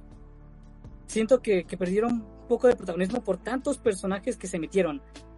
Esto lo soluciona en la tercera, de hecho en la tercera lo solucionan casi casi de inmediato. Este, eh, sacan algunos o algunos no aparecen durante unos capítulos. Este, pero el punto es de que, eh, bueno, esto no, esto no le quita nada de, malo. Este, estuvo sí algo saturado de personajes, pero eh, no sé, algo, algo más que, que, quiera mencionar de esta segunda temporada. Eh, bueno, segunda y tercera, porque de la tercera solo querría decir, porque todavía no la acabo y no quiero, no quiero que me spoilen. Grande que esta tercera temporada igual se apoya mucho en, en, lo que son las películas. Tal vez eh, sobre, sobre utiliza, se aprovecha de las escenas retrospectivas, las escenas de flashback. Creo que ya con una vez suficiente así, no, no me la tienes que poner a cada rato, ¿no? Pero, pero bueno. La puso. Este. pero bueno, hay otra cosa que, que, bueno, y es para la serie en general, como les digo, sabe aprovechar muy bien, eh, respeta, respeta a los personajes y aprovecha, digamos, el fanservice y lo que son las cosas mitológicas, ¿no? Por ejemplo, la medalla de Miyagi, que él, fue un héroe de guerra en, en, la Segunda Guerra Mundial y tiene una medalla al honor, es como un objeto eh, crucial o de cierta importancia en, en, la serie, en la segunda temporada. Y no sé, digo que re, respetan mucho esa esencia, incluso el, el, el dojo, el, la casa del señor Miyagi ahí está y como eh, momentos que te dan hype o que te dan nostalgia y aprovecha muy bien eso. Como les digo, aprovecha mucho la nostalgia, la esencia, pero a todos los nuevos personajes y sí es una historia juvenil, pero igual si eres un chavo ruco o un ruco que te gustan las películas anteriores, pues igual la puedes disfrutar mucho. Entonces por eso creo que esta serie puede pegar a, para cualquier público. Y si no han visto las películas, pues tampoco importa porque te ponen los flashbacks ahí. Ahí te ponen el contexto de las de lo que tienes que saber, ¿no? Pido contexto en idioma chins. sí, ahí, te lo, ahí, te lo, dan. Eh, no sé qué mencionar, Freddy. Pues eh, algo mencionar del, o sea, la, en personal, a mí mi, mi temporada favorita fue la, la segunda, eh, hasta ahorita. Si bien la tercera sí tiene muchas cosas increíbles, pero y ahorita aparte igual, o sea, tiene tiene un poco de esencia esta que les mencionaba sobre la reflexión de de, de paz, ¿no? O sea, de encontrarte a ti mismo, o sea, cuando buscaban respuestas como tal.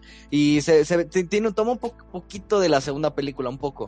Eh, algo de calma, tal cual. Eh, no sé si no sé si llega a esa parte, pero no voy a decir nada, Turis, pero eh, hay partes en, en esta tercera temporada donde, o sea, sí, sí, sí llega al, al corazón como tal, o sea, sí me puse a llorar un capítulo, porque estaba como muy, muy, muy, este, me da mucho la nostalgia y, y cuando buscas, eh, la, buscas responder tus preguntas, siempre hay alguien que te va a responderla, o sea, vas a tener la ayuda, esté quien esté. Entonces, este, pues puedo decir que esta, esta serie va con todo y ya pues, espero que ya salga ya hasta pronto la cuarta temporada que ya está empezándose a grabar este mes, creo.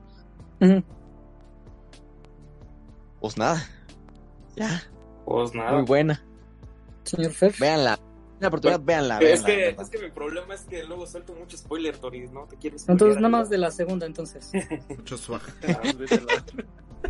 No, no te quiero sacar, no te quiero soltar, a la verga. no quiero soltar spoiler. pues. No di lo que quieras te hasta la segunda temporada, la segunda, Ajá. con el final ya dijiste. No, no, que- no, nada más te diría, nada más te diría que, nada más te diría que, pues, Te estos recursos, estos recursos que se usan demasiado bien, aunado con que la trama ya de la actualidad, la trama que está en la actualidad de la historia, ya es bastante buena. Tal vez es, yo considero que esta temporada que sigue es en la que más se usa el recuerdo a la, a la primera a la, a, la, a la primera saga. No sé si Freddy está de acuerdo con eso. O que de al menos, o que de alguna manera es como de eh, dices, esto quería escuchar, ¿no? Por esto, por esto me puse a ver Cobra Kai si me gustaba la primera, la primera, la primera trilogía, ¿no? Esto es lo que quería realmente, realmente conocer. Entonces, eh, es una, eh, es, es lo que cumple y es lo que se esperaba. Es lo que cualquier, cualquier revival se debería tener. Un homenaje de alguna manera al primer producto. Pero que respetara, pero que respeta y tiene una historia nueva una historia nueva y que no, no desprecia nada no desprecia nada a lo que a lo que pasaba antes entonces es buena en ese aspecto y es buena también en, en, el aspecto del pasado entonces entonces por eso mismo por eso mismo considero que la serie es muy buena y eh, de alguna manera creo que lo único que sí estuve siempre en desacuerdo con su producción es que hubiesen, hubiesen nacido de, de esta cosa que fue YouTube Red en su momento. No sé, nunca, nunca me gustó la idea. Para mí ese ya fue como, para mí eso ya fue como el declive de YouTube en general. Pero ahorita ya, en, realidad puedes verlo en todos lados, hasta Netflix, por, ejemplo. Entonces, entonces ya, ya no importa mucho. Yo estaba muy en desacuerdo con en su momento Cobra Kai porque decían, no, van a empezar a hacer streaming en YouTube, van a salir cosas bien raras y salieron unas cosas bien raras en esa época de YouTube Red. Entonces yo decía, ay, se trata de lo mismo, ¿no? Se trata, se trata exactamente de, de volverlo un Netflix de esos, de esos momentos. Y se me hizo, se me hizo horrible la idea y dije, pues bueno, tenemos otro Star Wars, ¿no? y, vaya, y vaya que me equivoqué a, por afortunadamente me equivoqué con ese pensamiento. Y esta y esta serie pues puede puede tratarse incluso con otros con otras cosas porque toma toma una independencia ya muy buena. Y es, una toma una independencia muy buena muy san muy muy muy sana sobre todo pero que tampoco le mienta la madre al, legado de la, de la primera trilogía, de la primera tetralogía. eh, por eso mismo, por eso mismo me agrada. Y creo que es una lección de cómo, cómo tratar franquicias que se piensan revivir. O algunas ni siquiera revivir, porque hay unas que de plano se siguieron con el paso de los años, tipo, tipo Rocky, ¿no? Ah, ah ahorita podemos hablar de Rocky después, pero si justamente lo que mencionabas de, YouTube Red, bueno, como les digo, los creadores buscaron dónde, dónde pudieron producirla. Sí, es Sony, o sea, la fusión desde siempre fue de Sony, de hecho, igual Neil Patrick Harris y Will Smith son productores, pero pues eh, no encontraron un lugar donde publicarlo, entonces bueno, YouTube Red, pues ahí quería lanzar su, su servicio igual de streaming de paga. No, no me acuerdo este, cuántas producciones antes de, de, Cobra Kai tuvo, pero estoy seguro de que fue la más popular o la más exitosa. Eh, no recuerdo bien por qué, digamos, que la cancelaron en YouTube Red. Ah, porque por esto de que ya no vas, ya no existe, ¿no? De que ya, ya no es, pues ya no hacen así producciones, ¿no? Creo. Eh, pero, pero, o sea, la, serie es muy buena y ya tenía el público y el éxito suficiente para que Netflix se interesara en ella. Incluso ya, o sea, eh, toca muy bien lo que son los 80, rescata muy bien la esencia ochentera y eso a Netflix le encanta, le, le maman las cosas ochenteras. Este, y pues, pues, no, este, pues de aquí soy, ¿no? Es, dijo Netflix y pues, pues la compró, la compró y para renovar por una tercera cuarta temporada, pero de seguro van a sacar más después de hecho de eso, este, Creo que los creadores tienen ideas para una temporada 5, este, 6, 7. Incluso han hablado de spin-offs. Ahí ya me preocupa un poco porque creo que podrían sobreexplotarla eh, con spin-offs.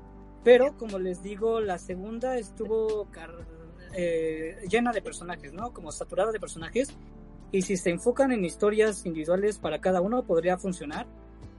Eh, les digo, en un futuro van a traer de seguro a Julie, también, por ejemplo, al vato con el que se enfrentó Terry Silver, es obvio que va a volver, pero además el vato, el, con el que se peleó en el último torneo en la 3, que se llama este Mike, Mike Barnes, ese podría volver también.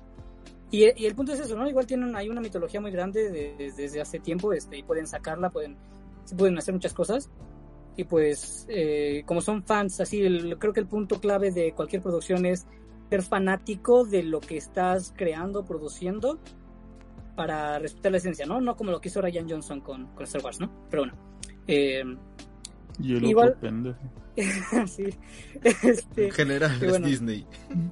Este, y bueno, y en cuanto a los personajes, creo que igual quería mencionar un poco esta relación entre, entre Daniel y, y Johnny, porque como lo menciona, bueno, más o menos lo mencionó Freddy, es que ellos tal cual no tienen por qué ser enemigos, son muy parecidos.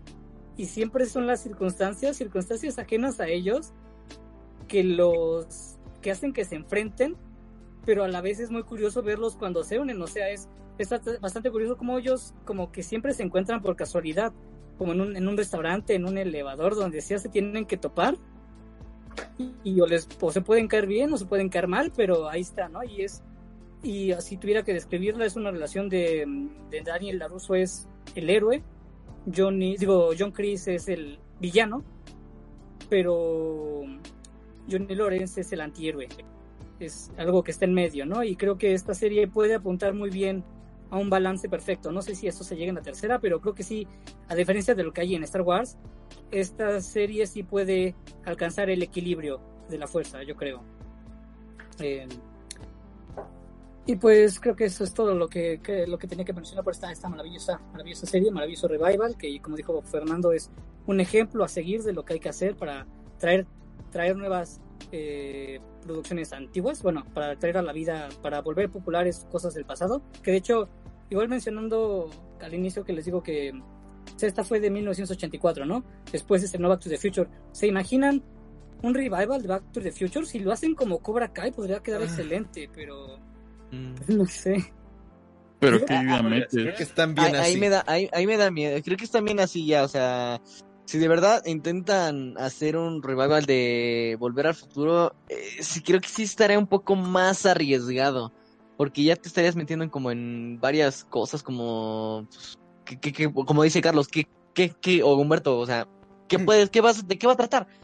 O sea, ya, o sea, de hecho, ¿no hubo algo parecido así, pero animado? Fue un juego. ¿Sí? De Telltale. Sí. Pues que aparte, como que Volver al Futuro ya tuvo una conclusión, pues, bastante normal, ¿no? Porque al final simplemente se va el Doc en un tren volador. y nos vemos. y dime si eso no es hermoso. Güey, se había una caricatura. pero no creo que sea canon. También hay cómics, pero, pero sí. De hecho, igual sacaron una, una caricatura de Karate Kid después de la 3. Pero bueno, eso, era una, eso era muy común en los años 80, ¿no? Como que película exitosa le sacaban su caricatura. Como la serie de Yumanji. Que no había película hasta de... Sí. ¿Eh? La de Yumanji. Que no había una hasta de Robocop y se supone que Robocop es una película eh, no para niños. la, había de todo, hasta de hombres de negro había. Ah, sí, de hombres de negro. Pero está bien chido. Ah, ese es un revival, ¿no? ¿No bueno, como un spin-off? Sí. Secuela. Secuela. Bueno, ahora sí, si quieren podemos hablar ahora sí de lo que son revivals, secuelas, reboots. ¿Con qué quieren empezar mis panos? Con el Scooby-Doo.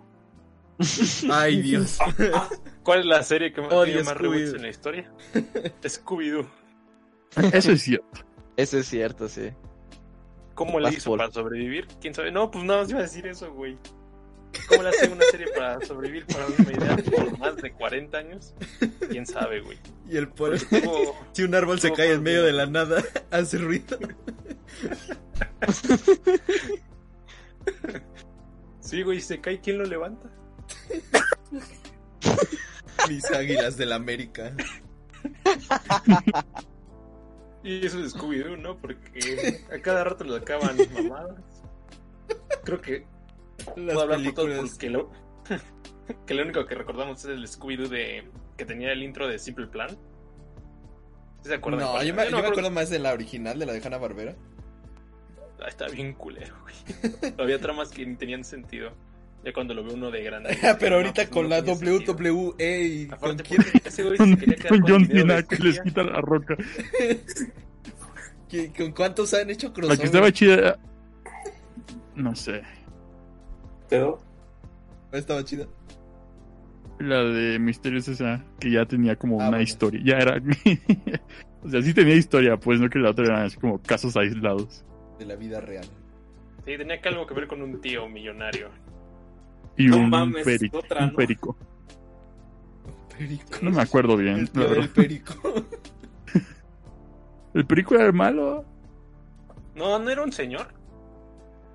No que me era acuerdo. como el bien. doctor malito, ¿no? Casi casi. Ajá, era como el Osgur malito, pero con la frente Ándale. más grande. ¿El perico robot? Ah, pero ese es. eh, Ándale. Ay, no me acuerdo, pero esa es otra cosa rara en la que heredan así, heredan un tío millonario, un chingo de cosas. No, está bien extraño. Es que ¿no? Ajá. Dice Spin Master la de Ah, es que es la- las películas en donde entran. Como La- las supongo que películas dice de Scooby-Doo. eso es muy cierto. No, es que hubo una serie, ¿no? Antes. Sí, la de del escalofríos. hombre de la... Es Ghost Pumps, ¿no? Que son así como... El hombre basado.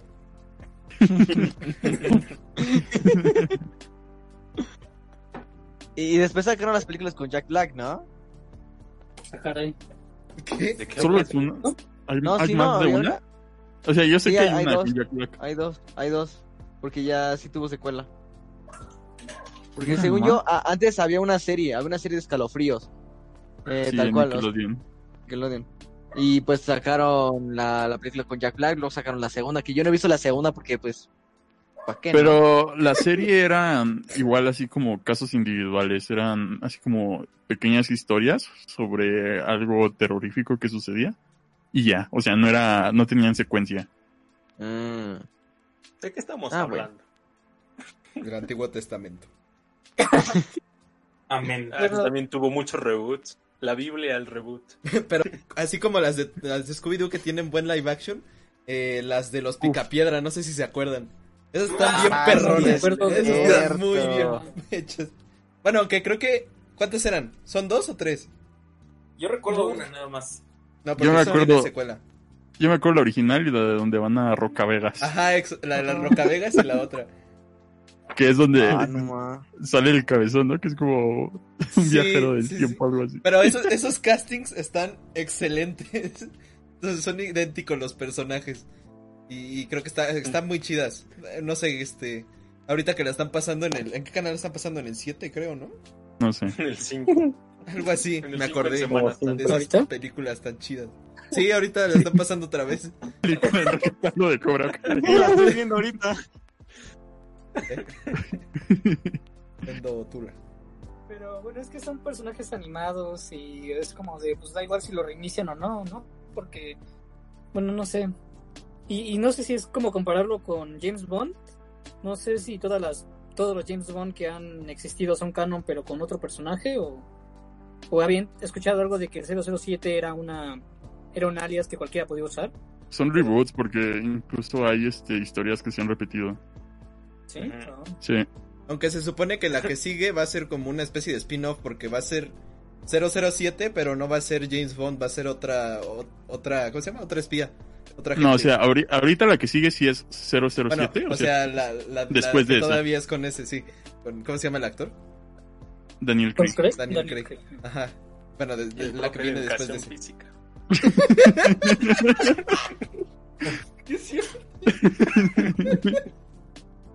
Me parece un poco Gatel, ¿no? También.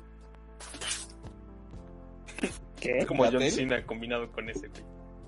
Sí, era más John Cena con Daniel Craig, el de educación física. Yo, yo tengo una duda, porque no sé si ya hayan llegado a ver las películas de Terminator, pero en cada película sale eh, John Connor diferente. ¿Eso sería como un reboot? Pero eso es por problemas de casting, ¿no? La otra vez me salió un video ahí en Facebook de que algo tenía que ver con que uno de los actores originales cayó en drogas y no sé qué tanto, así como y por eso ya no lo pusieron. Como el spin-off de raro, Machete ¿no? de Mini Espías. Además, creo que Era película casi para todas adultos, son ¿no? como líneas temporales diferentes, ¿no?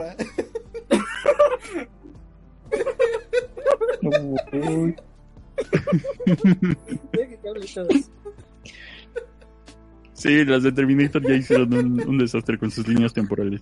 Y la única buena fue la primera. Sí. Pero el Chuachi, el Chuachi. Ah, pero no. También podría ser las de Jurassic Park, ¿no? O sea, llegando hacia Jurassic World. Revival, sería- es un revival, es un revival como tal. Porque, pues, sí, para que de la, de la 3 de, de Jurassic Park a la primera Jurassic World, pues sí. Para mí no. ¿O pasó. qué piensas tú, y Hitos? Además de que pues es- son, son secuelas, pero no, o sea, sí eh, estrictamente sí, pero pues las puedes ver sin saber lo otro, ¿no? Hitos.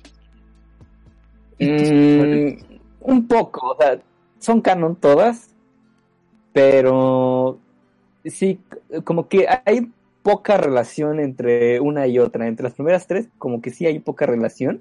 Podríamos O sea, sí decir se que hace es como referencia un- a algunas películas anteriores, pero... Ajá, ¿qué?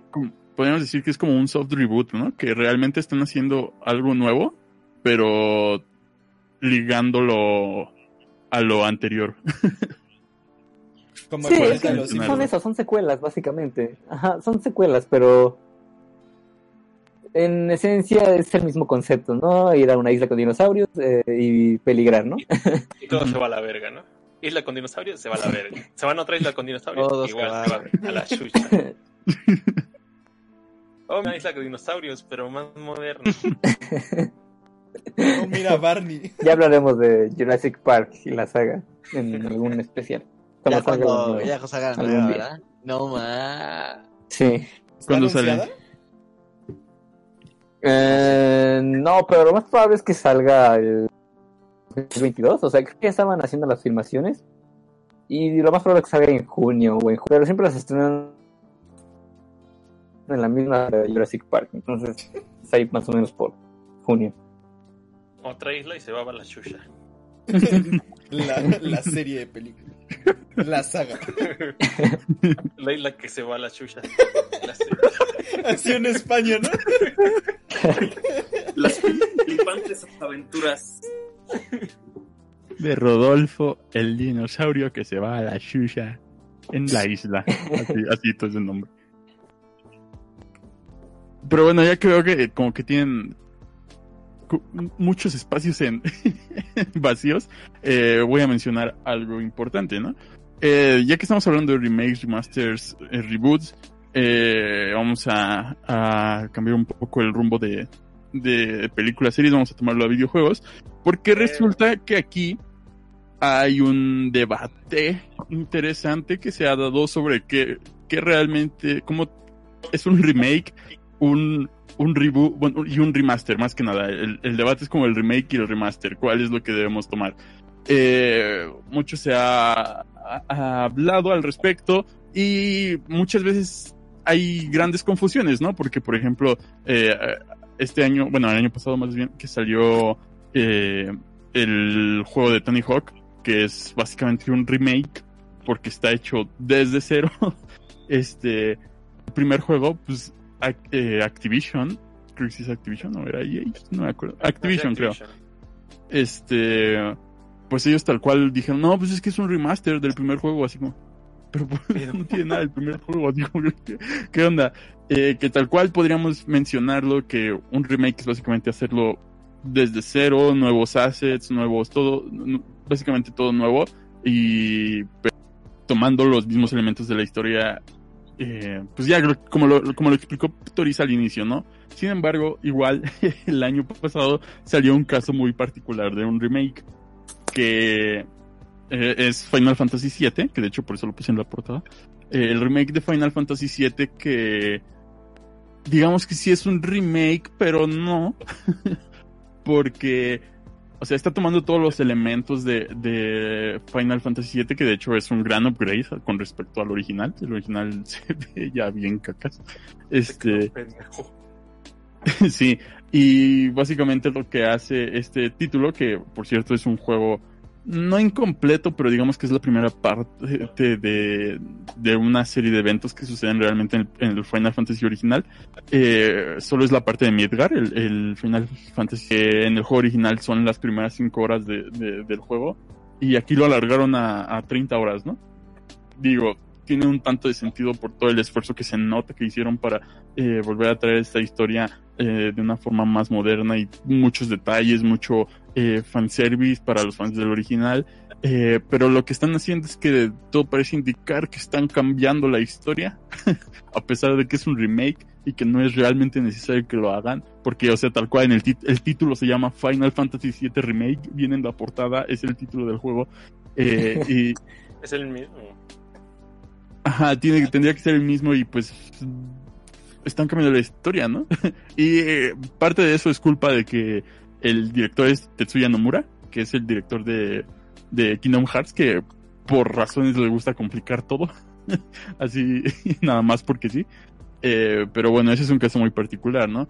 Eh, pero también tenemos, eh, por así decirlo, dos tipos de remakes, que es eh, el remake que lo único que hace es básicamente darle un nuevo, una nueva parte visual, no tanto estilo de arte, pero sí eh, adaptarlo a lo que, a lo que ya, a, lo moderno, por así mencionarlo, y, no hacer más al respecto, ¿no? Como lo es, este, más allá de cambiar eh, pequeñas mecánicas o pequeños eh, sistemas de controles para mejorar, que son los casos básicamente de los remakes de, de Zelda, el Ocarina of Time, Majora's Mask, Link's Awakening, que hacen pequeños cambios, bueno, Majora's Mask un poquito porque ese sí tiene un poquito más de cambios, pero no es, eh, no cambias el gameplay, ¿no? Tal cual, no como en Final Fantasy VII Remake, que el original es un JRPG por turnos y el nuevo es un Action RPG.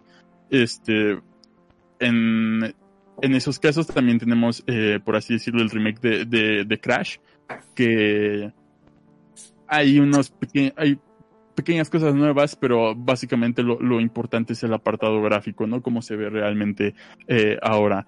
Eh, un poquito también sucede eso con Shadow of, the Colossus, el remake que sacaron hace unos años para el Play 4, eh, el de Demon Souls, que acaba de salir para el Play 5, el eh, la trilogía de Spyro, eh, que me parece que se llama remasterizada, pero aquí también se considera un remake. Eh, con el Conquer cuando salió en la, en la Xbox, pues si no, nada más es un upgrade eh, gráfico realmente. Eh, pero también tenemos, eh, como ya mencioné, como el Final Fantasy VII que cambia eh, un poco la estructura del juego y en este caso también podríamos considerar eh, los remakes de Resident Evil, el Resident Evil 1, el 2, el 3, que de hecho el 3 es... De hecho, de hecho el, el remake del Resident, Resident Evil 1, técnicamente Resident Evil 1, pero con mejores gráficos, porque de hecho la cámara en tercera persona desde esa perspectiva se pues se mantuvo, ¿no? Donde ya se vio que ya fue como tal un remake, no una remasterización. Fue en el 2, que ya tú pasaste a esa cámara en tercera persona del hombro. Y pues sí cambiaron varias cosas. O sea, cambiaron toda la... Bueno, la comisaría no cambió tanto en unas partes, pero algunos como enfrentamientos sí cambiaron. Y pues no se vio mal, de hecho el remake del Resident Evil 2 pegó bastante, por lo que dijeron, ah, vamos a sacar un remake del tercero. A mí el remake del tercero no vale la pena. O sea, sí lo vi, la campaña es muy corta y como que quisieron meterle medio mundo abierto y no le salió, no le salió el chico. Cómprenlo si lo encuentran muy barato. Así como a 5 dólares, supongo, ¿no? Es que, es Este- que también el 3 salió a precio completo, ¿no? Salió a precio como. Sí, ese fue el ahorita. problema. Ah, Sí. Y básicamente Sí. tomaron el remake del 2 y le cambiaron tantito de algunas cosas. Que, o sea, eso no está mal, pero más que nada que pues, sí cambiaron toda la esencia de, de Resident Evil 3, ¿no? Sí, pues es que el Resident Evil 3 era que un viejo con escopeta, bueno, con una ametralladora te persigue todo el rato, ¿no? Y era como nariz. que lo... Ansiedad. Era Que como hasta- me da ansiedad. Hasta eso lo hizo mejor el 2, con el, Sí. con el. Tyrant. X, con, ajá, Ah, bueno. El- con el de química, que sí le pusieron sombreros sí, en el remake. Este, dice SSG, los tres Crash Bandicoot del PS4 son remakes. Sí, este, es que mira, en, en este caso los remasters, ahorita va- vamos ya a ello, vamos a considerar las cosas como Last of Us, eh, la versión de Play 4, que o sea es básicamente el mismo juego, pero le, le cambian cosas de iluminación, le, le cambian texturas para que se vea mucho mejor, ¿no? Para tener este upgrade gráfico, pero es tomando el juego que ya está hecho. Ujú. Eh, el, Cyberpunk. el Cyberpunk es un juego nuevo. Sí. Este. eh, God of War 3, cuando salió la remasterización igual para Play 4, lo mismo para Play Vita, ¿se acuerdan? Sí. Este, No, ma- eh, incluso eh, la trilogía de Bioshock, que, que igual la remasterizaron para las nuevas consolas, incluso sacaron una versión de, de Switch. Eh, que bueno, eso es más bien. Bueno, es que Bioshock sí es un juego viejito, entonces es como, ha de ser como al original. Eh, Pero ya me adelanto en esto. eh, esta remasterización que hicieron del de Bioshock Collection solo mejoró mucho el primer juego. En el segundo y en el tercero no se notan casi nada. Es que el tercero en sí, pues se ve muy bien, ¿no? Desde, el inicio se de veía hecho, muy hasta bien. me da, da como esos tirones de frames, todavía jugándolo en PlayStation 4 te dan esos tirones. Pero Sí. el 1 sí se vio que lo mejoraron bastante, de hecho se ve muy bien. Pero Era el que más lo necesitaba. Ajá, era como que el que más querían todos, ¿no? O sea, tú podías comprar eh, la colección o, el, o incluso solo el 1 al mismo precio y no te iba a importar. Como el Gears of War, ¿no? Que ese estuvo bien chido su remaster. Bueno, creo que sí, fue casi que remake. ¿No te acuerdas? Que lo sacaron en el en el One, ¿no? No me acuerdo. ¿No? Pero bueno, este, para que se entienda un poquito más, es por ejemplo en la música, que un remaster es cuando toman las grabaciones originales que se llaman masters y entonces lo que hacen es, eh, o sea, esas no están tal cual las grabaron en un disco, sino que todo el proceso que llevaron pues fue dependiente de la época, pero las grabaciones originales pues se conservan en, eh, bueno, las anteriores en cintas o algo así, ¿no? Entonces, tú para hacer un remaster pues tienes que volver a los masters, que son los, eh, pues, las grabaciones originales, por así decirlo, sin procesar. Y entonces a partir de esas, con la nueva tecnología, eh, pues lo procesas para que suene más actualizado e incluso puedes modificarle un poquito la producción, ¿no? O sea, como, como las muchas canciones de los 50, 60 que eran mono, o sea que nada más se escuchaba, traía el mono, este que nada más escuchaba... eh, Lo mismo de un lado, ¿no? Ajá, lo, lo mismo de los dos lados, porque en realidad no existía el lado izquierdo y el lado derecho, sino que nada más era como una bocina, por así decirlo. Sí, Este- o sea, no existía el audio estéreo. Ahí por eso, por eso, eso, eso es mono. Y entonces los canales, entonces tienes izquierda que puedes encontrar, por ejemplo, hay varias cosas, versiones que dicen eh, stereo version o mono version, ¿no? Entonces, eh, eso significa que eh, en esta transición de cuando ya había más canales, más tecnología disponible, este, pues tomaron, ¿no? Precisamente esas grabaciones y entonces lo masterizaron. Y de todas formas, después de eso puedas, puede haber otra remasterización, porque en realidad las, las remasterizaciones, pues son, pueden ser infinitas dependiendo de la época para actualizar una canción, que es un poquito lo que le pasa a los virus, ¿no? Eh, sus primeras grabaciones eran en mono, luego como 25 en estéreo, pero las remasterizaron de una manera muy extraña porque, pues, si han escuchado las, las versiones de los virus que, que están en varias plataformas que no son las nuevas, este, la batería, por ejemplo, está de un lado y el bajo de- del otro lado, pero totalmente separados. Eso se oye muy extraño en la actualidad. Y De entonces hecho- muchas de las remasterizaciones actuales discos, ¿no? lo, lo que hacen, por eso, eh, pero incluso esos discos en las remasterizaciones actuales lo que hacen es precisamente pasar la batería al centro porque es lo que se hace ahorita. Entonces es como lo- todo lo de la masterización es básicamente adaptar un producto, pero no hacerlo otra vez, sino tal cual tomar eh, los archivos originales y entonces eh, traerlos a la actualidad. Eh, En efecto. ajá, eh, ajá. Y déjenme regresar porque estoy en otro. Sí. este, pero muchas gracias. Sí, eh, lo explicaste bastante bien. Este, que de hecho dice CCG, el Sonic Generation sería un remake o tributo. Ese es tributo. Este, y también nos dice que el Halo Aniversario sí son remasters, pero ¿qué pasa cuando se portea un juego a una consola superior como el Chrono de Nintendo a Play 1? Que de hecho, eso es algo muy importante que hay que mencionar. No hay que confundir un remaster con un port. Eh, porque el port es básicamente nada más llevar el, lo que ya se tiene a otra plataforma. Eh, puede tener unos cuantos agregados más, pero no por eso lo, lo vuelve una versión remasterizada, ¿no? Eh, tal como lo mencionas, el Chrono Trigger de, del SNES al Play 1, que bueno, la versión de Play 1 agregaba eh, cinemas animados por eh, Toei, pero bueno, era el mismo juego, ¿no? Eh, básicamente un port lo que se hace es hacer un, un recopilado, recompilado del juego este y para adaptarlo a la nueva consola, a la nueva eh, arquitectura de, del sistema al que se esté pasando. Eh, no es así nada más como eh, ponerle un emulador y ya, ¿no? No, porque eh, digamos que si se hiciera eso habría ciertas desventajas. Eh, o sea, tendría sus ventajas y sus desventajas, pero eh, pues un port es más este estable, ¿no? Eh, es más porque ya porque se está haciendo nada más para ese título y en, en un emulador pues lo que se busca es tal cual emular otro otro sistema, hacer que funcione como otro sistema y pues eh, en términos de consumidor se oye chido, pero para desarrollo no tanto, es más fácil hacer la, la, la nueva compilación, sobre todo si tienes el código, ¿no? Es como el, Eh, el- la- el lanzamiento de Last of Us, el, el 1, ¿no? Que salió en Play 3. Iba fatal, bueno, más o menos. Y entonces en el Play 4, eh, o sea, es el mismo juego, pero precisamente como está aprovechando el nuevo hardware, a pesar de que va mejor, ¿no? O sea, sí, es más fluido, tiene menos Sí. bugs, o sea, como que en general aprovecha de la nueva consola, pero no significa que sea otro juego, solo funciona mejor porque es un hardware más actualizado. Sí, que de hecho está pasando ahorita con las versiones eh, nuevas de Play 5. Eh, que muchos de los juegos que, que tengan de Play 4 pues los, los van a poder pasar eh, sin costo alguno a Play 5, igual con las versiones de Xbox. Y pues, Algunos, ¿eh? sí, no algunos, todos. sí. Porque hay otros que te cobran unos 10 dólares extras si tú ya lo compraste en Play 4, por ejemplo, y lo quieres descargar con gráficos nuevos para PlayStation 5, te cobran un poquito, ¿no? Como 10 dólares, pero en total serían como unos 70 dólares. Entonces, pues hay que tener cuidado. Que de hecho se supone que, que Xbox sí quiere hacer que todo eh, sea gratuito, que sí, o sea, si ya compraste la versión de, de, de One, que eh, lo- cuando lo pases sea gratuito y que ya sean todos los juegos. Eh, pero bueno, eso hay que ver cómo, cómo se, se va desarrollando ¿no? con el tiempo. Eh, otro caso, Juegos chidos.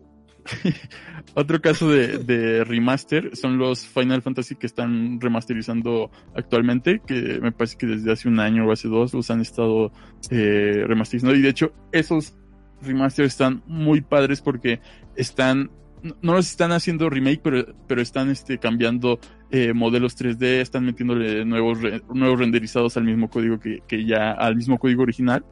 Y hace que las resoluciones eh, se vean mucho mejor este, porque de hecho busquen la, la comparativa del Final 8, me parece que es, eh, del original con el nuevo. Y el, el, original, pues, a pesar de que es un modelo 3D, pues se ve así todo pixeleado, todo, todo mal. Y si solo hubieran hecho un rescalado eh, o un port o, o una remasterización así sencilla, eh, pues nada más, este, eh, habrían hecho como ese ¿cómo, cómo se llama? El de las líneas, el de el filtrado de, de líneas, etcétera. Eh, pero no, están metiendo nuevos modelos y se ven muy, muy bien. Eh, igual con el Xenoblade Chronicles, ahorita que salió para Switch, eh, que básicamente o sea, es el mismo juego, pero le metieron nuevos modelos 3D que de hecho ya hacen que se vean bien porque en el juego original se ven horribles porque Pues si trata- funcionaba en el, en el 3DS. Sí, pero eh, a lo que me refiero es que el juego estéticamente era, era feo, pero porque hagan de cuenta que intentaba emular a la vez un estilo de arte anime realista Ajá. y se veía muy feo y ya en la versión de Switch ya fue así como full anime y ya se ve eh, excelente ese título. Además de que pues las capacidades de- del 3DS y el Wii pues no daban mucho, ¿no? O sea, di- dieron para dar un juego como Xenoblade Chronicles, pero ahorita ya en Switch pues, se ve excelente. Eh, Halo, que ya lo mencionamos, que el primero no sé cómo tomarlo, pero igual digamos que es un remaster. Eh, Yo digo que es remaster, güey. Porque, pues no cambió, no cambió nada, de hecho, o sea, a lo mejor y te No, cambió el uno, sí. No El- no cambió casi nada. o sea, cambia gráficamente, sí se ve mucho mejor. Ah, bueno, pero en la historia Original. no cambia nada. No, no, por no. estoy- por eso es un remaster. Remaster. Remaster. That's a remaster, bro. That's What you remaster, say, bro. bro? That's a remaster. Ahora, uno, un, un caso particular que podríamos considerar eh, entre eh, soft, como soft reboot es el, el nuevo God of War, ¿no? Que Ay, ¿por qué no Toma- se llama God of War 4? Eso solo crea confusión. Eso me choca, me choca ese título. Pero Me está choca. me gusta a mí porque sí se está, o sea, se separa de lo anterior porque incluso el gameplay es muy diferente, el, el estilo, eh, eh, el estilo visual es muy diferente con respecto al original y trata de hacer cosas nuevas, ¿no? Eh, de hecho, bastante nuevas. chido. Sí, pero Y- es un poco como con Doom.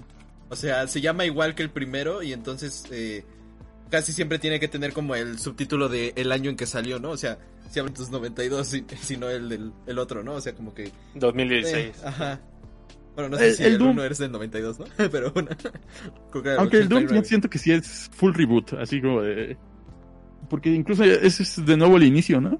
Creo, el Doom. Sí, sí. Doom Slayer sale de su tumba porque lo, re- bueno, como que lo despiertan, ya está todo yendo a la ñonga, entonces pues tienes que tienes que trabajar para el todas formas, no importa la historia. Sí, eh, Doom O es... sea, no importa la historia, o sea. Doom es- Pero es es, gameplay frenético. es un poco como el otro, como el de Wolfenstein, ¿no? Que Ándale. Ah, ese sí, ese es- sí me ese sí, interesa. por ejemplo, sí es todo un este Pues sí, Es un como reboot. reboot. Ajá.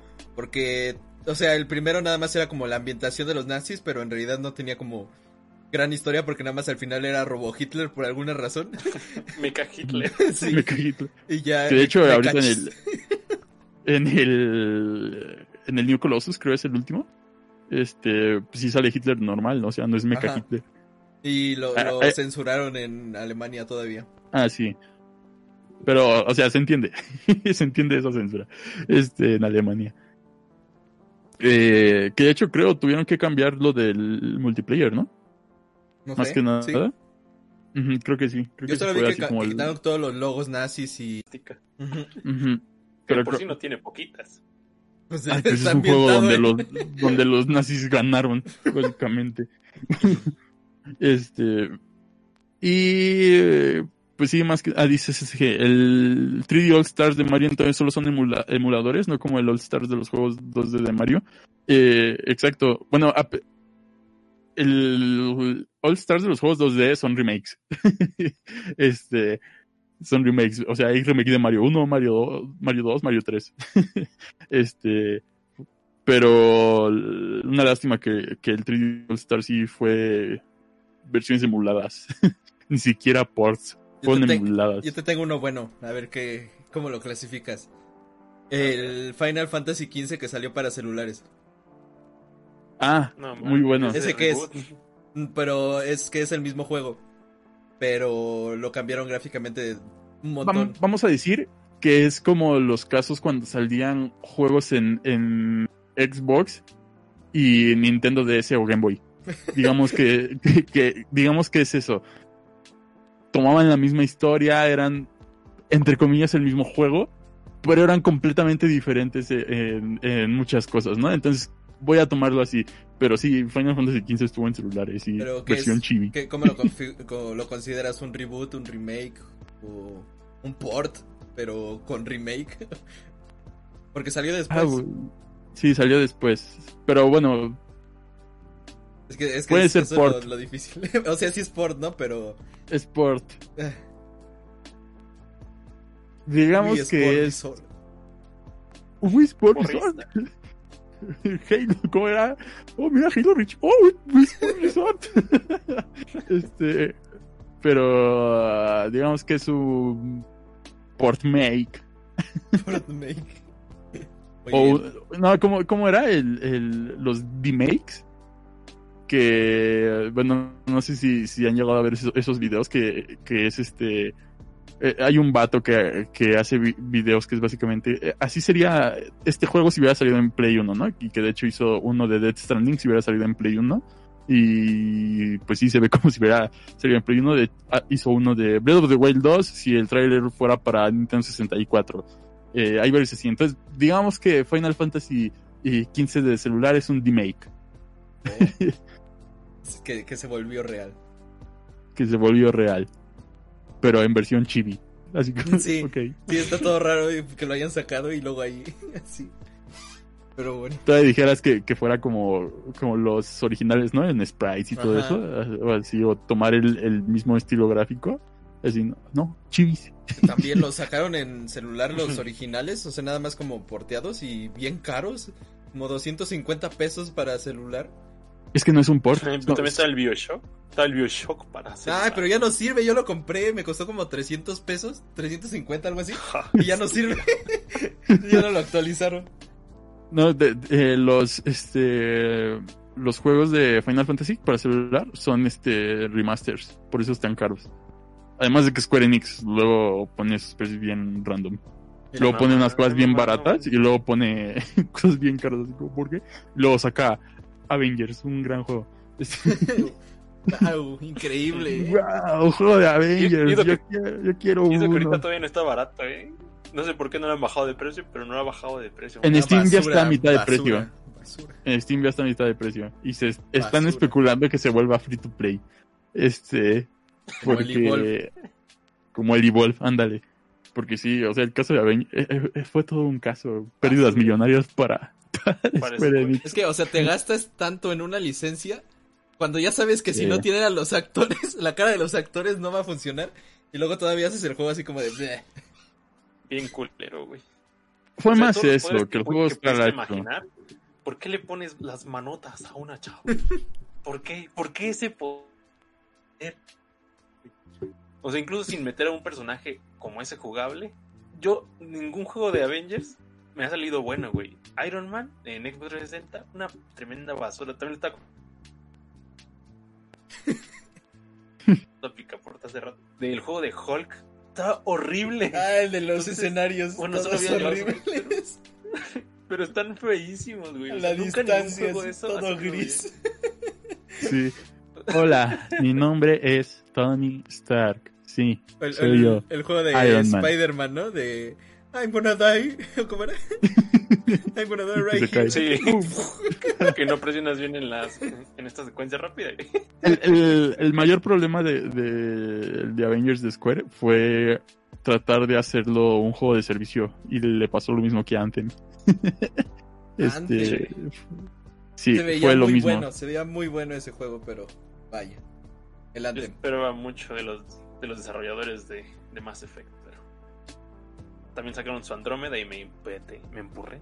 Ah, Se Me empurró. champurré. me emputé ya. Eh, y pues esto fue lo de los remakes, remasters, ports, reboots, revivals de, de juegos. Que bueno, en cuestión de revivals sucede mucho en este, en este ambiente. Eh, como que a cada rato es así como, oh, van a traer de vuelta este juego. Bueno, un- o una secuela o un remake o no sé qué. Entonces, los revivals es un tanto común en... en... Es un tema recurrente, Sí, es recurrente. O, o sea, porque con Mega Man el 11 E3 pasó. o Con- La en el- conservación del en la juego. presentación de videojuegos de Xbox vimos que volvieron a sacar el bueno van a hacer un Stalker nuevo y Stalker ya es una saga viejísima güey. Sí, sucede mucho, pero tiene que ver con tiempos de desarrollo y todo. O sea, ¿cuánto tiempo tardó desarrollándose Final Fantasy VII? Uy, ¿cuánto Con- tiempo digo, el- tardó el- Nukem Forever? El 15. Todo un caso el cuando Duke. Nukem. Sí. todo culero. Fue como el Cyberpunk. O sea, ahorita el más reciente pero que tenemos el Cyberpunk. ajá. Cyberpunk tiene poco de salvación, o eso parece. Por eso, O sea, se ve que Cyberpunk está es bien un- hecho en el fondo, fondo, fondo. Sí. O sea, es cosas, ahí faltan cosas de optimización y de realmente arreglar muchos problemas, pero, o sea, el juego se ve bien. pero Duke Nukem fue así como, Caca. así, caca. También el juego de John Romero, ¿no? El, el de... No, no me acuerdo cómo se llama, pero era de... ¿De la katana? Ajá, llama Dai Katana, Katana. Dai Katana. Sí, Estuvo que... bien culero. Sí. Pero bueno, ya nos estamos desviando un tanto de, del está tema. bien, Entonces, Bueno, yo, yo nada más, eh, ya mencioné un poquito de la música. Nada más les quería decir, bueno, o sea, remaster es lo que les dije. Pero, por ejemplo, ten- tenemos ejemplos de...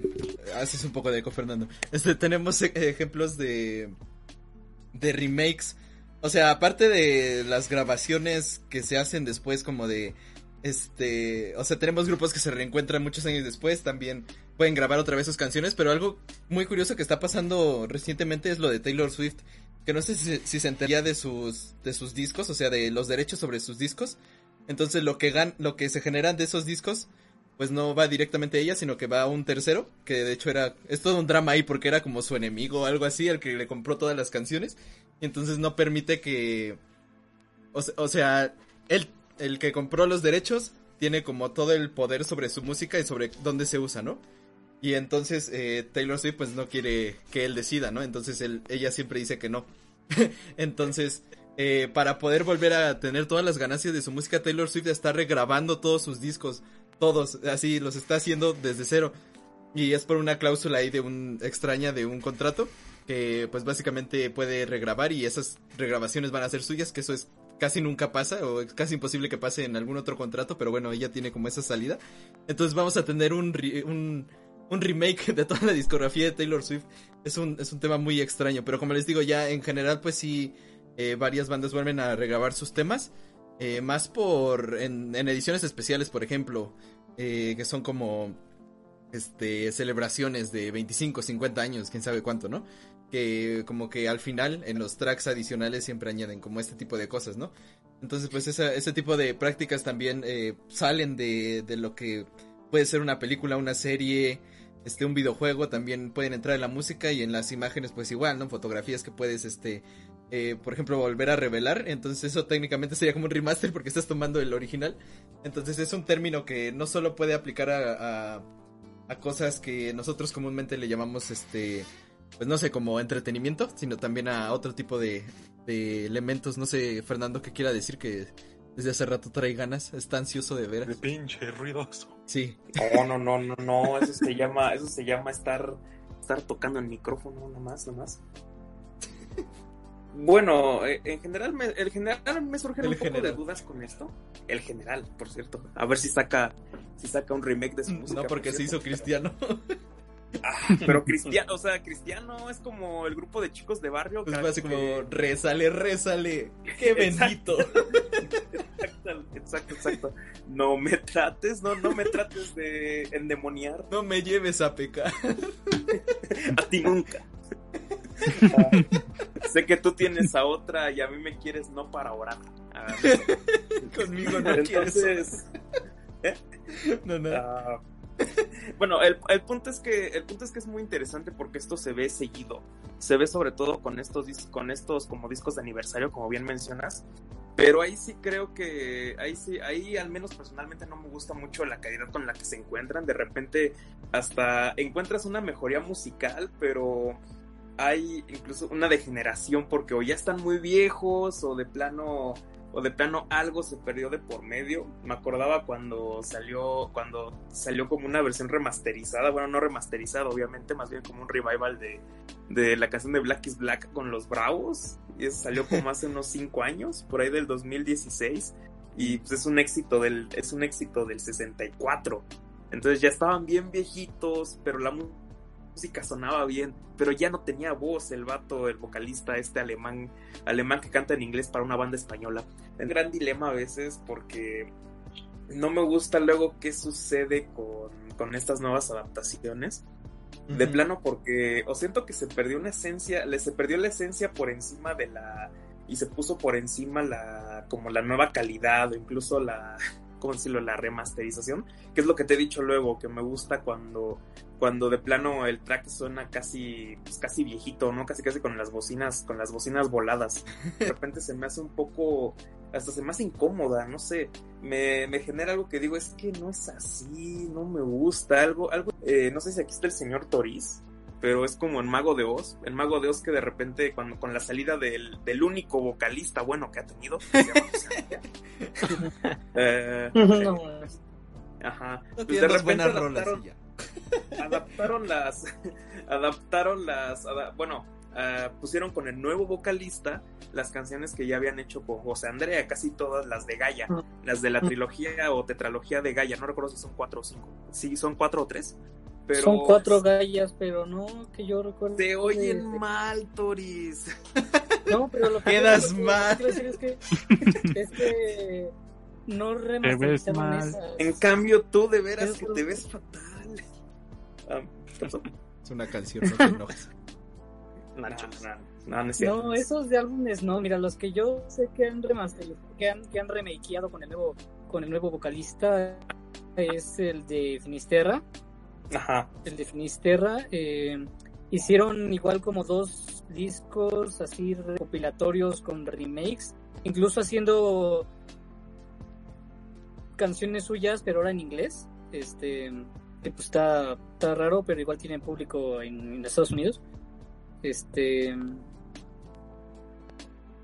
y no sé, cerca de unas cosas. Por ejemplo, yo he escuchado el de Finisterra y si bien digamos que me quedo con el original, no está tan mal el nuevo, la verdad no. Y la verdad me gusta mucho más la voz de Z porque su voz es más potente que la de José Andrea. Ajá.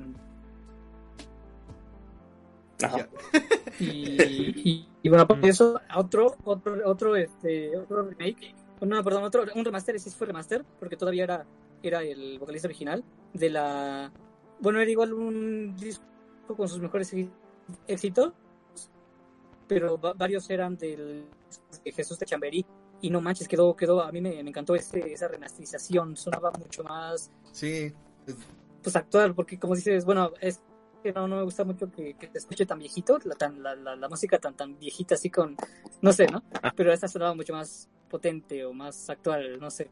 Es que precisamente bueno, el, el... Son, dos ejemplos, son Dios. Sí, y uno de los principales motivos por, por hacer remaster es como...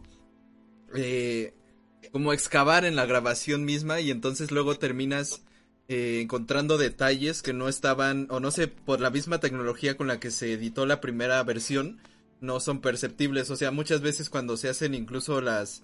Se recuperan las grabaciones, se encuentran otras cosas.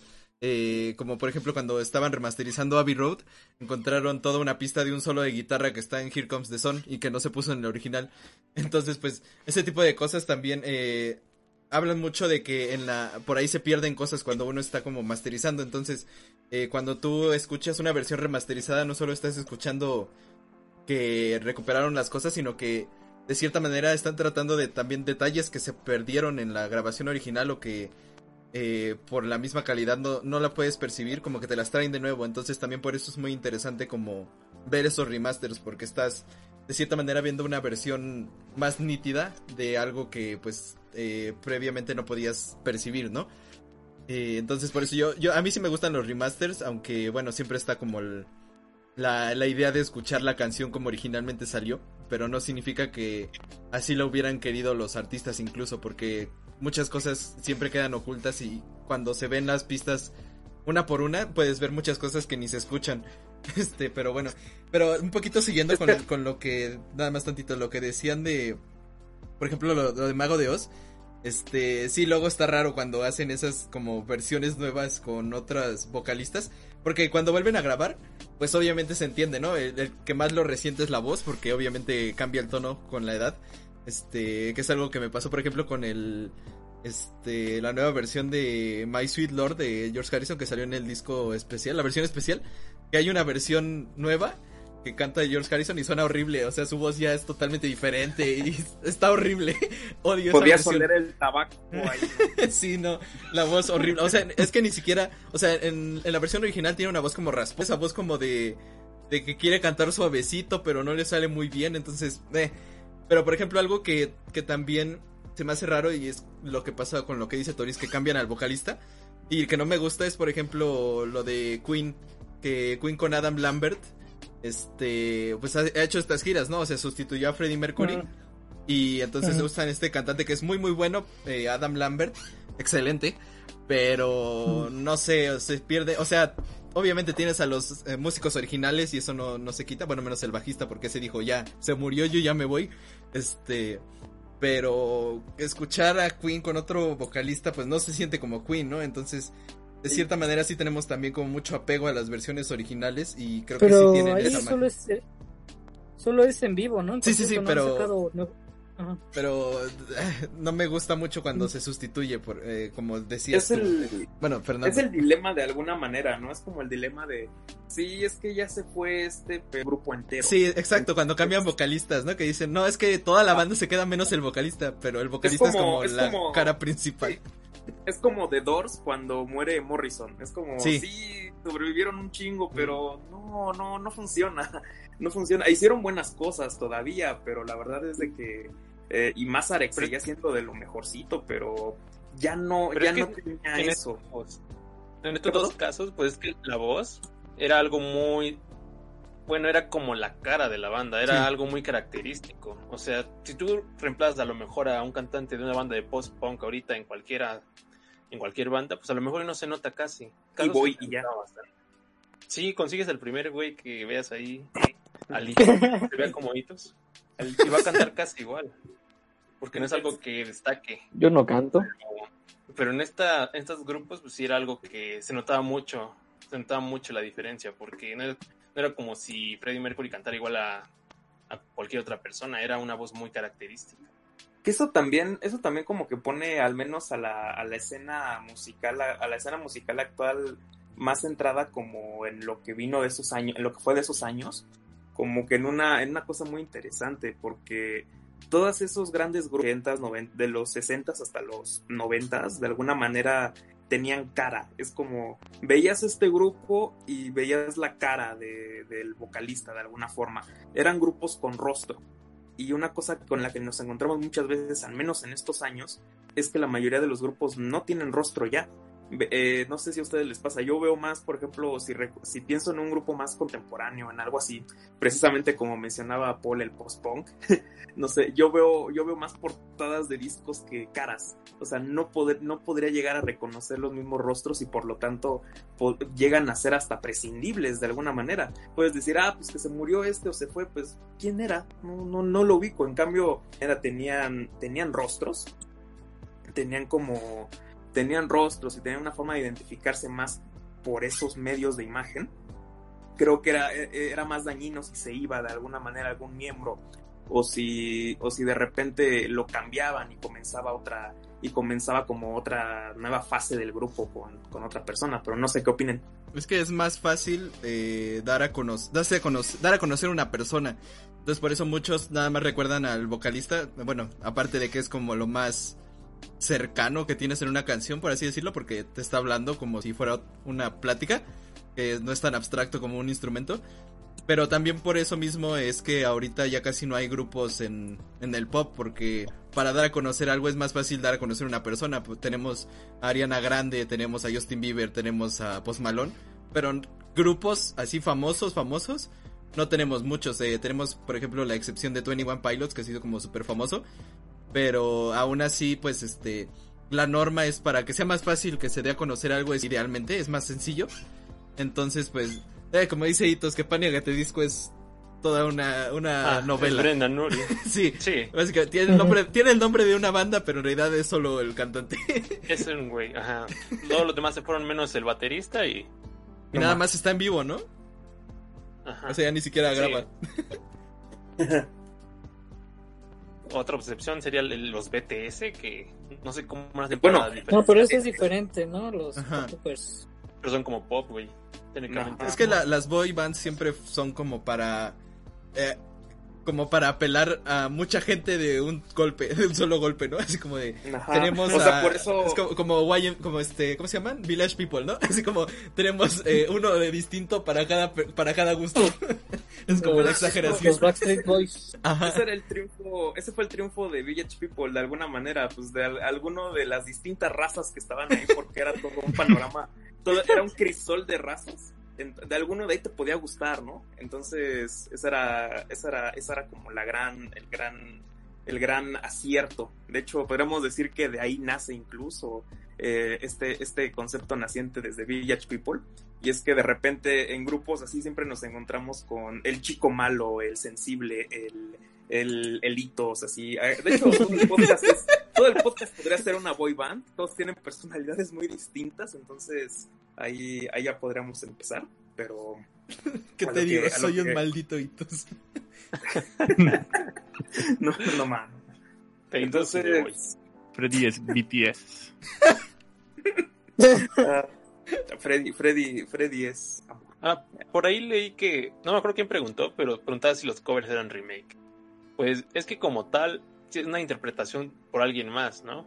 Como tal no es remake, pero es que luego no sé si han escuchado los covers que hacen en Triple J, esta radio de ABC. ¿Los han llegado a escuchar? No. No, no, no. ¿No? Pues imagínense que, de hecho hay una versión que le puede gustar a Toris, que la hace Gordy, esta chava que canta como, como vato, y suena muy diferente. O sea, si la buscas ahorita y la empiezas a escuchar, suena muy diferente a como es. ¿Pero de, qué hablas? ¿De, de Linkin Park. Es ah. como un cover. O sea, casi siempre es que empiezan, invitan a algún artista o alguna banda, hacen que, bueno, tocan un cover y después tocan como canciones suyas, ¿no? Y hay versiones que son muy diferentes de la original. Entonces no sé si se podría considerar como un remake. Porque incluso también hay una mm. versión de Spider-Head, de Cage the Elephant, por Group Love, y lenta. Entonces, pues sí se nota mucho. Están padres. Sí, en general son pues reversiones, ¿no? O sea, cover tal cual es un, término específicamente para cuando tomas lo de alguien más y lo haces a tu manera. O bueno, idealmente, o sea, el cover literal, que es como imitar la canción, y el cover que es como una especie de homenaje, que es como lo que dice Paul, ¿no? Que la estás cambiando en su estructura o incluso en, la manera en que la transmites un poco como lo cuando mencioné lo de Hort de Johnny Cash, que es un cover de una versión de Nine Inch Nails. Que la versión de Nine Inch Nails era como una canción medio creepy, medio extraña, ¿no? Así como que, bueno, no sé si la han escuchado, pero es una de esas, bueno, sobre todo Nine Inch Nails es como de, quiero sonar raro. Entonces, eh, Johnny Cash lo que hizo fue quedarse solo con la, la, el sentimiento de la letra y entonces eso hizo que se adueñara de la canción. Entonces, eh, no es un cover literal, pero sigue siendo un cover porque no es original. Y aún así logró hacer una canción que incluso el mismo vocalista dijo que pues ya no sentía que era suya, que era de Johnny Cash porque él la hizo suya. Entonces, eh, como que un, cover pues es en realidad una reversión, ¿no? No es que puedas hacer un remake porque no estás tomando lo original y, y lo estás haciendo otra vez como, como se hizo, pero con la nueva tecnología, por así decirlo. Eh, creo que iba a decir algo, no sé. Sí, bueno, es que de todo eso, lo que es la música y digamos el arte, son cosas como muy subjetivas, ¿no? Ahí sí que entra muchas cosas eh, en juego, ¿no? Como que eh, qué hace realmente un cover, ¿no? Copiar la estructura de, la canción en cuanto a, no sé, musicalidad eh, o letra o qué sé yo, ¿no? O sea, como tú dices, no puede haber un cover que es prácticamente la misma canción original, nada más que con un vocalista diferente, ¿no? O que sea una canción eh, completamente diferente, pero que conserve la misma letra, ¿no? Que, a lo mejor puede, como dijo Paul, ser más rápida de lo que normalmente es o más lenta, ¿no? Entonces, como, el canal este eh, de YouTube de los Melodica Brothers, creo que se llama. No sé si lo han visto, pero siempre sube versiones como de eh, versión feliz. Y, o sea, lo que hace es tomar una canción y lo, lo vuelve totalmente lo contrario. Eh, algo así. Exacto, o sea, todo eso es como que muy subjetivo, ¿no? Es realmente un poco complicado de, digamos, de definir, ¿no? Entonces, podríamos decir que, en cierta forma, sí podrían ser remakes, porque, eh, pues, el que alguien tenga esa como, digamos, eh, digamos la inspiración de hacer algo que ya existe pero desde cero, no sé, o sea, tiene su mérito, ¿no? Es, que... Como el, no sé, eh, reproducir una obra de arte, ¿no?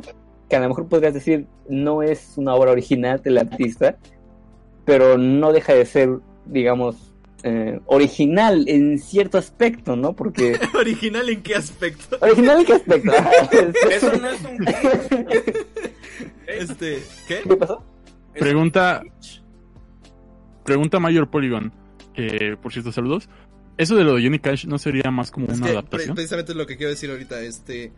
El problema con el arte es que tenemos eh, ligada a la idea de la autoría y eso no, o sea, por meras cuestiones económicas la autoría sigue existiendo. Entonces, pues, eh, sí, pero bueno, todo lo legal es para obtener dinero, ¿no? este, entonces, pues, eh, con, mientras exista la idea de autoría, no puede haber algo original a partir de otra cosa, por lo menos no haciendo un cover.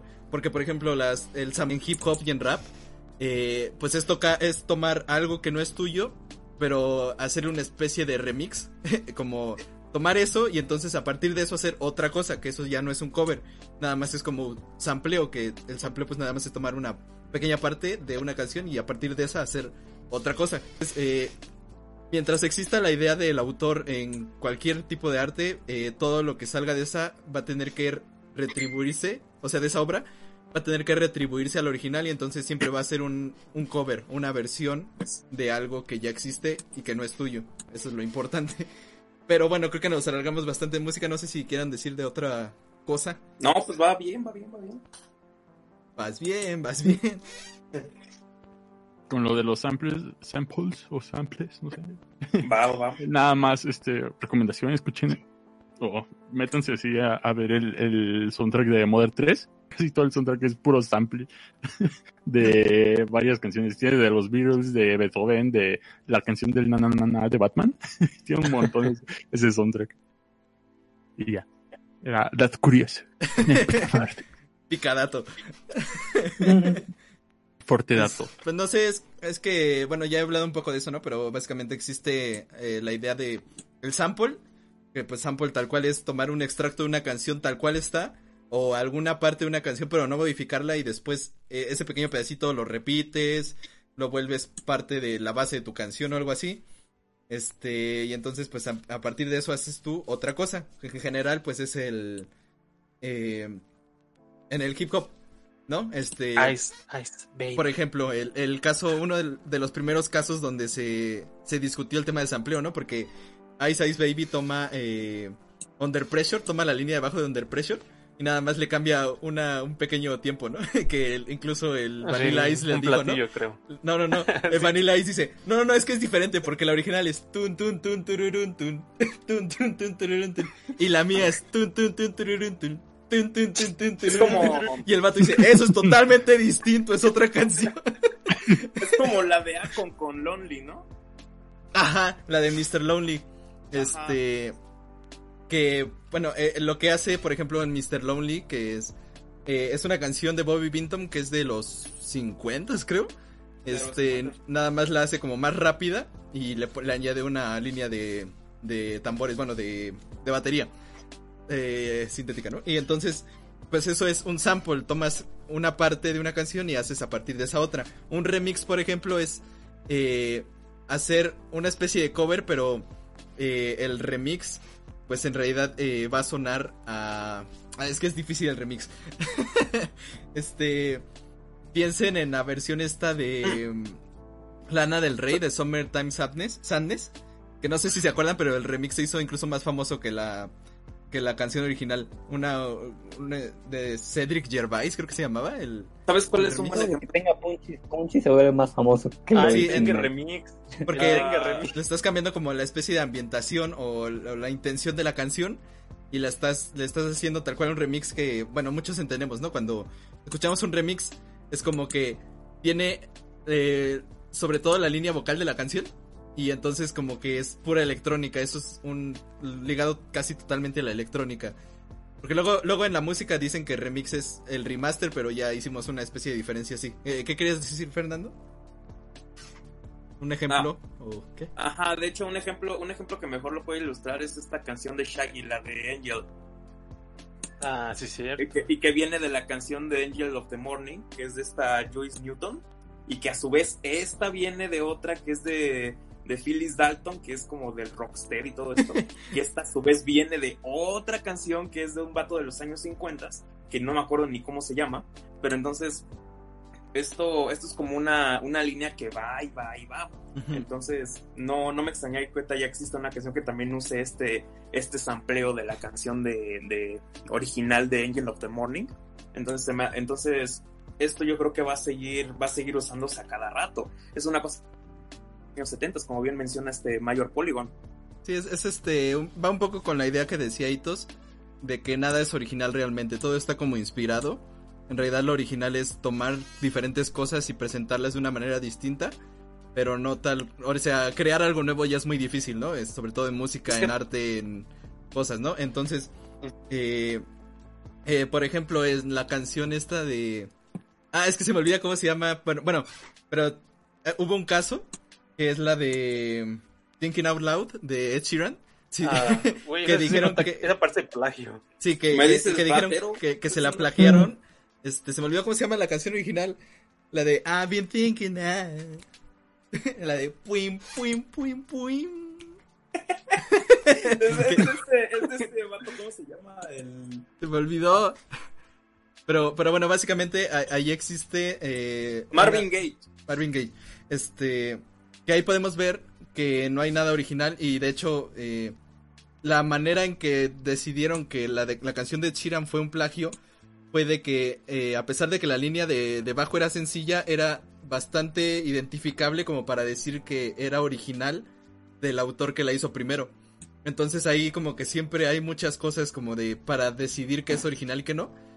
Pero como les digo, siempre que haya autoría en, la, en el arte, pues va a haber esta idea de que no puedes copiar algo, pero es muy difusa la línea porque cosas como los acordes pues no tienen no puedes registrar una secuencia de acordes porque los acordes son como una parte fundamental de la música y pues no estás haciendo nada nuevo, ¿no?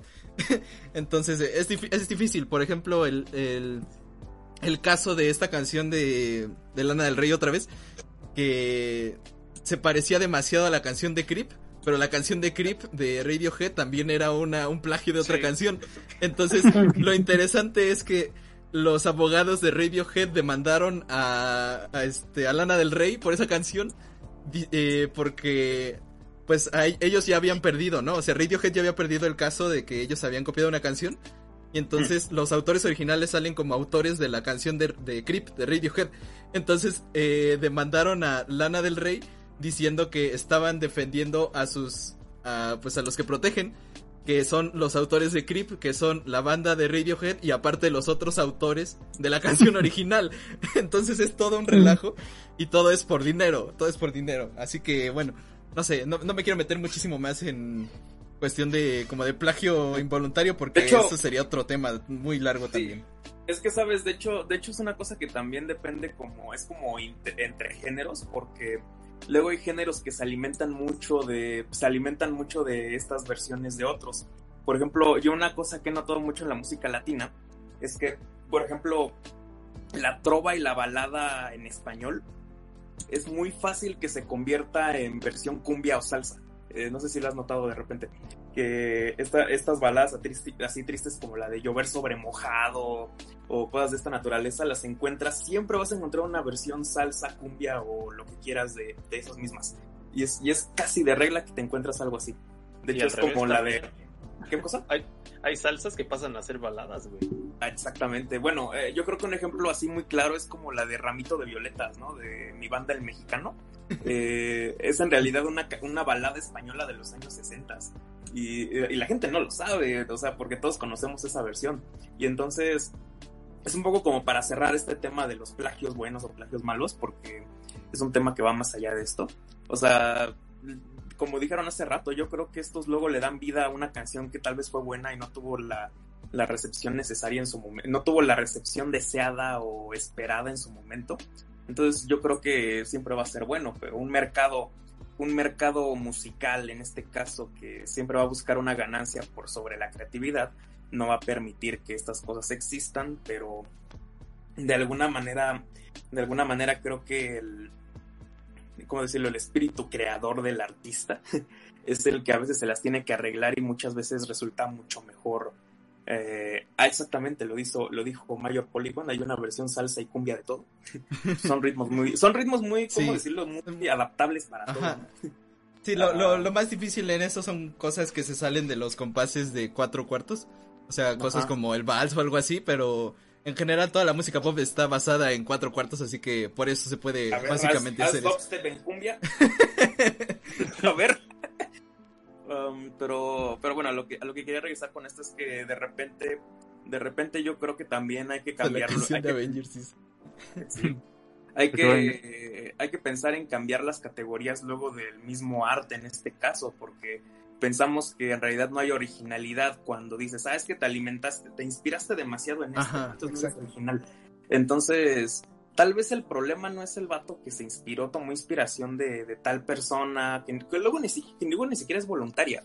Es más como de, ah, pues este sí pues me influyó, sí me marcó de una forma. El, mismo My Sweet Lord eh, fue un plagio en cuentas. y, y, o sea, perdió George Harrison, pero él decía, pues ni siquiera conocía esa rola, pero es muy probable que haya escuchado esa canción y, e inconscientemente la haya copiado y es como el nivel de inspiración que te puede generar algo que ni siquiera te das cuenta, ¿no? Como la de Yesterday y de Déjame Mucho. Sí, sí. O sea, de repente, de repente lo, creo que lo más nocivo es que todavía pensamos que categorías como, como lo kitsch, no sé, cosas así, es como, es una categoría válida a la hora de apreciar el arte, ¿no? Como decir, ay, es que esto no es bueno, es un kitsch, es una cosa así corriente porque es como una copia barata de esto, ¿no? O, se inspiró demasiado en este vato y se siente como lo mismo, ¿no? Entonces yo creo que en estos casos hay que, hay que a la hora de, de tomar una apreciación de estas cosas, y es que, porque para empezar, si de hay una norma para eso es que la primera norma es no seguir una norma. Entonces yo creo que no deberían haber impedimentos o al menos criterios que te hagan que te hagan ver una cosa que te hagan ver una cosa a partir de la otra, aunque esta se pueda parecer a la misma, ¿no? Entonces también también pues es muy culera, es muy culera la crítica en esos, casos. Sí, pero, no, no, no, para este, también un poco sobre el comentario de Mayor Porygon. Este. Que nos menciona, ¿no? Que los samples, pues en realidad, ya se usaban mucho en los 80s. Eh, sí, y de hecho, eh, Ice Baby fue el primer caso que tuvo como el revuelo, por así decirlo, que inició la conversación sobre el copyright y que cuando se puede usar un sample y no dar créditos, porque fue la primera canción exitosa que usó un sample, o sea, una canción que llegó a todos lados. Eh, también, por ejemplo, el, el aquí menciona Cantostis, Tostis, que es la, usa un sample de Super Freak. Y entonces, pues, eh, eh, estas canciones fueron como de las primeras que iniciaron todo esto de la batalla legal. Porque, pues en realidad solo es problema cuando genera dinero. O sea, si se dan cuenta, eh, covers pequeños en YouTube, pues se pueden estar ahí porque en realidad no están generando mucho dinero como para que valga la pena este, reclamar, ¿no? Por eso cosas tan grandes como esa, este, pues son las que inician problemas legales e incluso crean, este, ah, ¿cómo se llama? Cuando, cuando haces un, algo previo en, ah, se olvidó, pero bueno, eso. Ah, que, es fuente del derecho, acuérdate Fernando, es una de las fuentes del derecho. Ah, haces jurisprudencia. Jurisprudencia, exacto. Ah, eh, nos enseñaron bien derecho, banda rudo, pero bien. no, de hecho, yo creo que esto, esto, hay un caso, hay un caso muy bueno que es poco conocido incluso, pero es el de Manu Chao. Que el vato, el vato en sus primeros discos que eran muy experimentales, eran como una especie como de como de, es que ni sé cómo denominarlo, como de música latina. Es que en, general hace cosas muy diferentes al resto. Ajá pero muy buenas. A mí, me encanta desde, desde siempre. Y una, cosa, y una cosa que pasó es que en sus primeros discos, como Estación Esperanza, el gobierno de Madrid lo, pues como que lo demandó, porque de hecho una, una, una tonadita que siempre salía era esta de próxima estación Esperanza y era, era lo del metro, era lo del metro de Madrid, así como aquí dicen próximo arribo a la estación tal, eh, era, era lo de este metro. Entonces el gobierno de Madrid le cobró por, le, lo demandó por eso mismo, de no, es que están usando, están usando imágenes de propiedad pública y todo esto. Y... Que se cayó el metro hoy, ah. por cierto. Ah, sí, se Seis líneas. las oficinas. Seis líneas dejaron de funcionar indefinidamente. ¿Qué? No, porque se les cayó el, aceite en la estación esta eléctrica. pues Qué bueno que vivo en pueblo. Qué bueno que, no hay carreteras en mi pueblo. Qué bueno que no hay ni mercado. ya no hay, formas, ya no hay forma de. Eh, pero qué bueno que esto, qué bueno que esto no pasó, por ejemplo, en, en una época normal, ¿no? De, de escuela. Sí, no. No, mames. Pero este, bueno, nada más, eh, no sé qué quería seguir, pero rápido para añadir yo, este, eh, creo que no hay eh, o sea, eh, rendir homenaje a tu inspiración, pues siempre es este muy bienvenido, ¿no? Entonces, eh, muchas veces incluso traer a, la misma inspiración a la canción es un gran homenaje. La, el principal o la, el principal motivo por el cual traerlo debería ser eh, a base de esa inspiración crear algo tuyo. O sea, siempre vamos a, querer música buena. Ese, siempre tiene que ser el objetivo de, un músico, ¿no? Hacer música buena. Entonces, eh, pues tiene que hablar de ti o por lo menos dar tu visión, porque si no, pues eres uno más del montón, ¿no? Entonces, si vas a traer a tu inspiración, pues eh, úsalo, pero no lo replica, algo nuevo. Y eso es eh, por lo que el sample está, está en una zona gris, porque mucha gente dice que precisamente, ¿no? Es como nada más hacer, tomar algo y no ser original, pero luego tienes cosas como Kanji West, que no me importa que lo odien. Este, pues es una persona horrible, eso lo sé, pero deberían de escuchar su música. este, porque por ejemplo, eh, uno de sus discos más famosos, eh, título largo, My Beautiful Dark Twisted Fantasy, este, está todo hecho de samples, pero los usa de cierta manera que no se siente como que esté tomando solo algo y ya, sino que está tomando, hace una especie como de recopilación. Entonces, en base a varios samples estás creando una composición nueva que ni siquiera suena a ninguno de los samples. Entonces, eh, ese tipo de prácticas son las que, pues, validan el sample como una práctica artística y no solo como un plagio así de, ay, no tuve creatividad, pues voy a tomar esto y lo voy a remixear y ya. Eso es lo que te decía, que es jugar con lo, es jugar con lo, es aprovechar lo que tienes a la mano y que no siempre va a estar a tu favor si, si te encuentras con si te encuentras con piedras, pues conviértelas en ladrillo, ¿no? Entonces, es un poco lo que si la vida te da piedras, ah, pues las cambias por pajas, ¿no? Te las metes en la. Ah, una- Las guardas en, eh, en tu prepucio. Así, pum, te la llevas así. y te dicen el marsupial, ¿no? Ah, pero... Qué chingada. No, no, no, pero... Y soy Fox. y nada que ver. No, no, no, no. Ah, no mames, tengo bigote. Bueno, no sé, algo más que añadir, Fernando. No, pues nada más que sigan su propio camino, pero la inspiración nunca va a ser mala. Sí, es este. Bueno, hablamos mucho de remakes, remaster, reboot, revival. No sé, eh, para ir finalizando, alguien que quiera decirnos algo más, algo que entre en estas categorías que les gustaría recuperar. Eh, no sé, este, Hitos, Freddy, Toris, que, que no hablaron mucho en estas últimas. bueno, incluso Humberto. Pues leer el comentario de Mario Polión que hizo. Dice, eso de traer tu inspiración a que salga en, un- en la canción también es algo muy chido. No tengo nada más que decir de eso.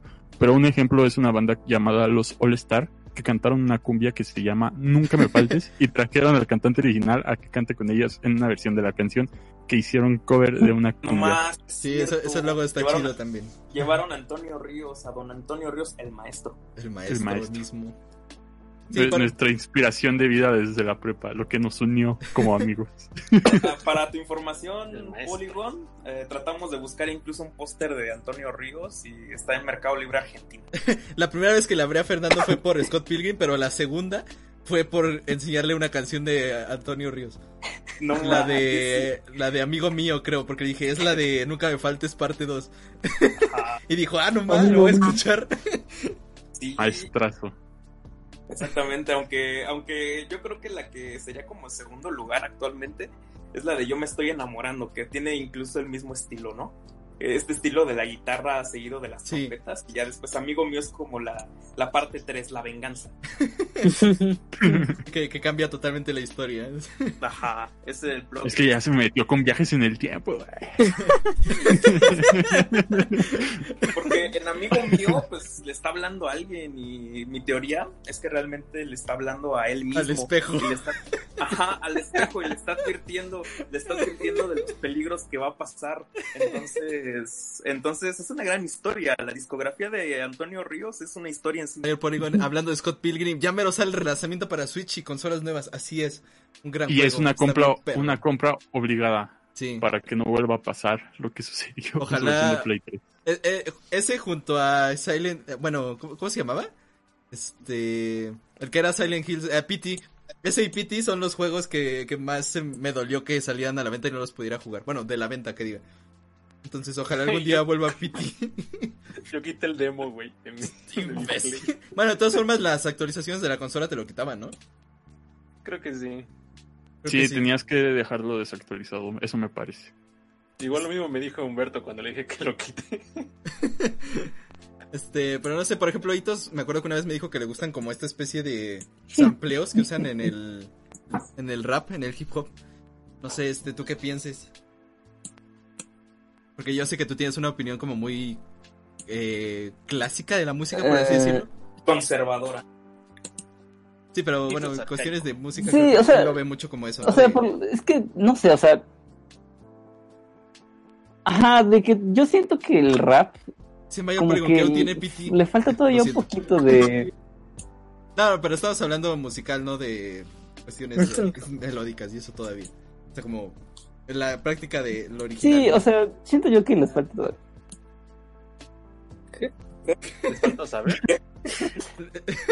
No le saben al chipotles. Bueno, Y, y- este, creo y que Hitos cayó. ah, pinche morro. Pues ya sabemos.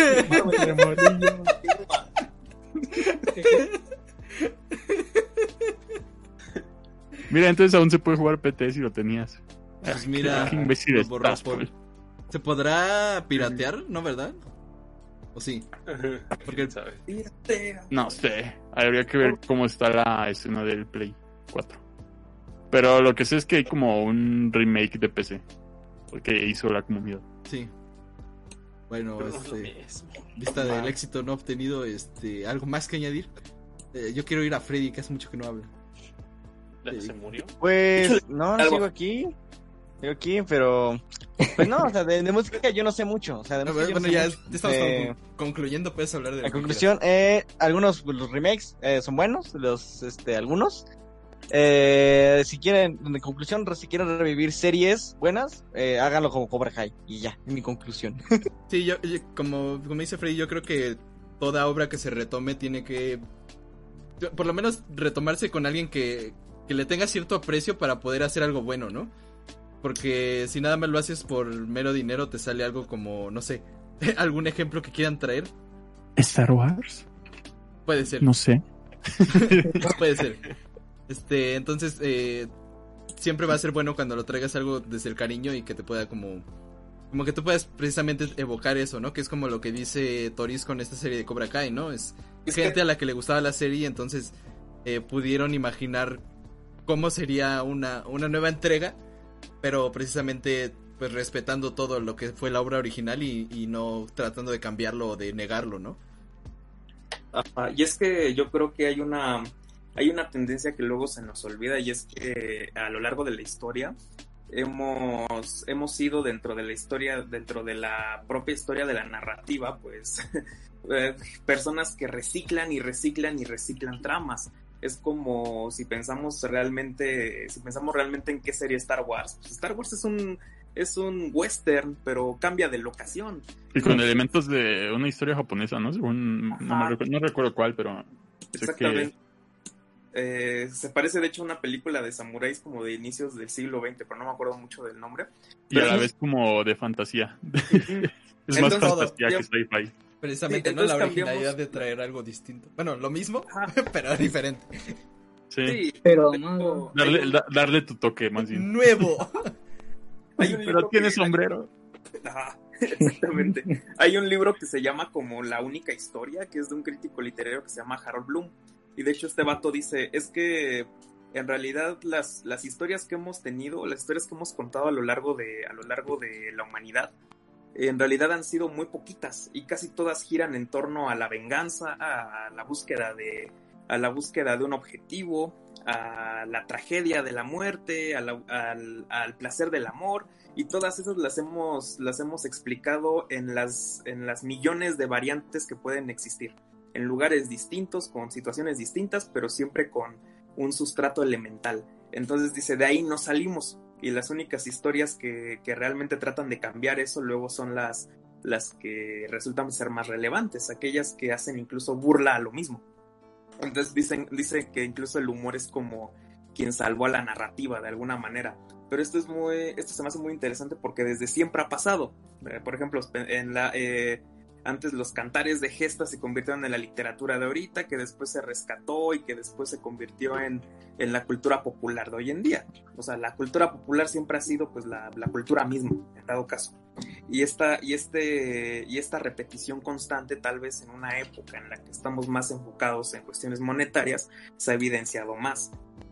Pero en realidad siempre replicamos. De hecho, yo, yo consideraría muy triste que de repente Ah, más bien, una cosa que se considera muy triste siempre es cuando de repente alguien se hace dueño o se hace como, se, se hace como el dueño de, de, historias del dominio público, porque si son del dominio público es porque, perdón Freddy, ah, es porque son, son de hecho son de hecho historias que han trascendido por generaciones. Pero de repente pues alguien dice, alguien dice, ah, pues me voy a hacer dueño, me voy a hacer dueño de esta historia medieval y ahora nadie va a poder hacer adaptaciones de la misma hasta dentro de 100 años, ¿no?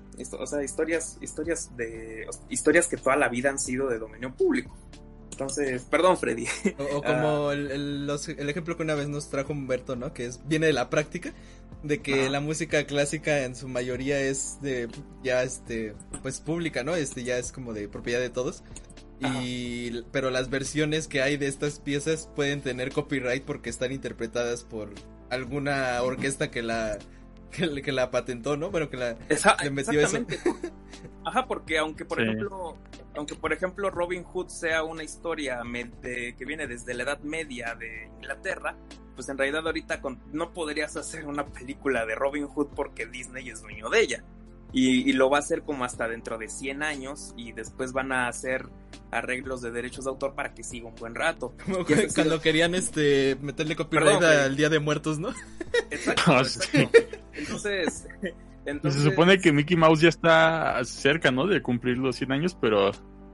O ya los había cumplido, pero ya hicieron sus arreglos para mantener a Mickey Mouse. Exacto, exacto. Entonces, eh, estas cosas son luego muy malas en ese sentido porque, pues, creo que algo que hemos notado en muchas franquicias, por ejemplo, sobre todo lo he visto, lo he visto en los cómics, pero también se ve en, eh, algunos animes, incluso, como en Lupin, Lupin tercero.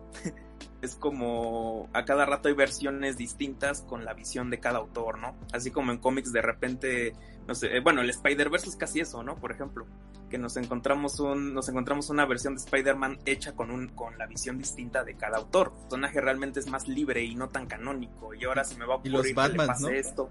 Ajá, los Batman también. O sea, ahora se me va a ocurrir que este vato sea futurista y que sea, latino así. Ajá o como, Drácula, ¿no? Eh, cuando en los años esconde. Como el cómic que tengo de Batman contra Depredador, increíble. Ajá, es como es como en los años 70 que en pleno auge de las películas afroamericanas salió como una versión negra de todo, había Drácula negro, así. Ajá, exactamente, había como había películas de ese tipo acá. ahí salió Shaft, que es una muy buena es una buena película, pero en realidad era como un Rambo afro. Entonces. Pues Blade fue de los últimos, ¿no? ¿Qué cosa? Blade. Exacto, Blade. Y pues eso es luego muy triste, cuando de repente ya no existe esa libertad para crear versiones de, de lo de lo que es usualmente como un cuento de tradición oral. Adiós, Polygon, gracias por escucharnos. ¿Yo qué? no, por Huawei, no. Ah, no, por Huawei, no, cállate. un saludote. Ajá. Y pues a lo que me refiero, a lo que quería llegar con eso es eso, ¿no? Que hay una, hay luego, puede haber, hay una cosa que tenemos que luego es muy humana, que es la transmisión. la transmisión de, la transmisión oral. Bueno, no, no, no ahorita, por, ahorita no, por favor. Pero es la transmisión de, ¿cómo decirlo? De historias de manera oral que van con el paso del tiempo y tenemos la libertad de que nuestra generación podamos cambiarlas y tal vez luego las trabas legales hacen que no, no seamos tan creativos como hace 100 años. Y pues ya, nomás, eso es lo que quería decir. Sí, pues muchas gracias, aunque de cierta manera también es, o sea, no es tan, no es malo, o sea, como siempre, ¿no? No hay nada bueno ni nada malo, porque tienes como Alba Edison que se robó todo y, dijo que era suyo, entonces pues eh, por eso también surge todo lo de los eh, derechos de autor, ¿no? Para proteger a, al autor, precisamente. Teoría conspirativa, Alba Edison era mexicano. Pero como ya vimos, pues en realidad incluso sería más beneficioso que no existiera, por lo menos actualmente, ya que tenemos acceso a todo, pero bueno, es, es una discusión que tendremos muy adelante en el futuro.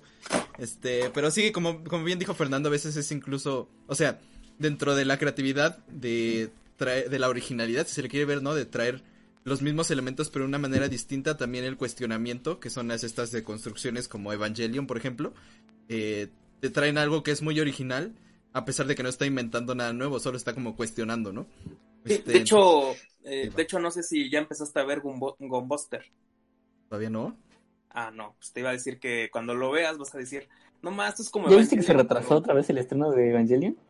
Lo que nos dijo el buen CCG.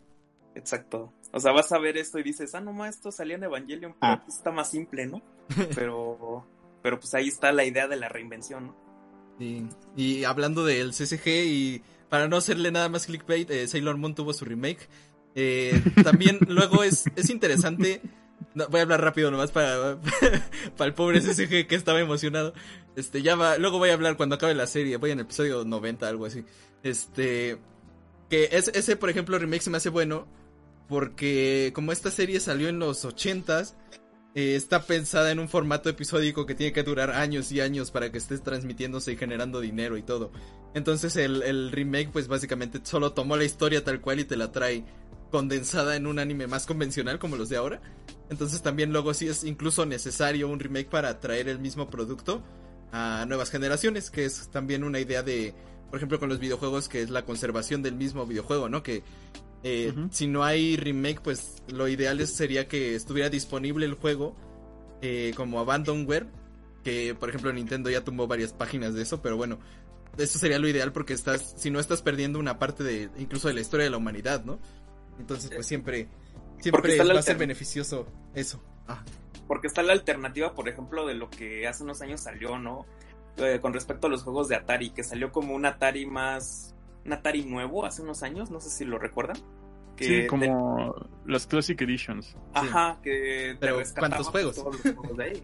Exactamente. Sí, pero ¿cuántos juegos? 9999. Sí, pues pasó con la con la NES y la SNES, este, la Classic Edition. Pero, o sea, traían 20 juegos y tan solo el, el, el mismo catálogo del NES son más de mil juegos. y nada más traía como 20. Entonces, pues no estás haciendo mucho realmente. ¿No hay proyectos así como tratar de hacer un acervo, un archivo así como de todos los de los videojuegos hechos hechos por la por la humanidad. Sí, sí lo hay, y es un tema es un tema complicadísimo porque se han metido en un montón de problemas. Un día eh, cercano en un episodio de esto podemos, sí, es un temazo. El, principal problema es el hardware. O sea, si, si dijeras, eh, estas consolas las podemos seguir utilizando hoy en día, pues a lo mejor dices, bueno, eh, todavía se puede conseguir en internet o tal y cual cosa, pero ya ni usamos eh, cables AB, ya cambió el voltaje, o sea, como que muchas cosas ya ni siquiera son útiles. Y a pesar de que tengas el objeto físico del juego, pues ya no lo puedes ni siquiera ejecutar y eso es algo muy preocupante porque cada vez es más, está más marcado, ¿no? Y aunque tengas el objeto físico, pues se te puede dañar incluso la misma vida útil de, del objeto. O sea, sucedió hace poquito, ¿no? Con el, reporte de las pilas del PSP, que de repente así como que se empezó a salir de que, oigan, ¿por qué se están inflando las pilas del PSP así de la nada? Ah, de los que todavía tenían su PSP. Y pues ya resulta que eh, es parte de la vida útil del PSP. Iba a descomponerse en estas fechas. sí, valió caca. de, ciertas versiones, no de todas. Pero... También, por ejemplo, como lo del Final Fantasy VII, ¿no? El original, que se perdió el código. El 8. Ah, el 8. Ah, ok, que se perdió el código, ¿no? Que eso es como de precisamente, ¿no? Eh, no lo liberaron el juego, entonces ni siquiera lo tenían ellos el, código, entonces todo un problema, ¿no? Imagínate. Pero ya lo encontraron, ya lo remasterizaron. Sí, sí, con compañías grandes, pues cuánto hemos perdido ya, ¿no? Y no lo sabemos. Y eh, ahí es donde entra todo el problema de la emulación, el abandonware y todo. Porque aunque digas lo de la emulación, la emulación pues no estás recreando realmente la experiencia original. Entonces es un problema. Bueno, ese es un problema que tiene solución hasta cierto punto. No sé, no, la solución no va a ser que de plano juegues así con la, con la tele de los ochentas, con la tele de los ochentas, así casi casi pero así teóricamente una solución es que hay, hay cosas que se plantean incluso en la historia, es como de, pues es que quiero comer eh, la comida que comía Porfirio Díaz, ¿no? Pastel. sentado. jaletinas. Voy por pastel, por cierto, ¿eh? Ajá, no te sientes. ah. Toma, muy tarde. Ah, pero entonces no se puede hacer porque los ingredientes de esa época ya no se procesan como ahorita. Entonces hay una cosa que se llama reproductibilidad, que es básicamente, pues, qué tan, qué tan real puede ser la reproducción histórica de las cosas. Y la respuesta que se ha dado desde el campo de la historia es que realmente no puedes reproducir nada tal y como se hacía en otras épocas, porque para empezar la mayoría de los materiales, incluso la forma de, de, cómo estos trabajan, incluso hasta tu forma de pensar es muy es distinta a la de esas épocas.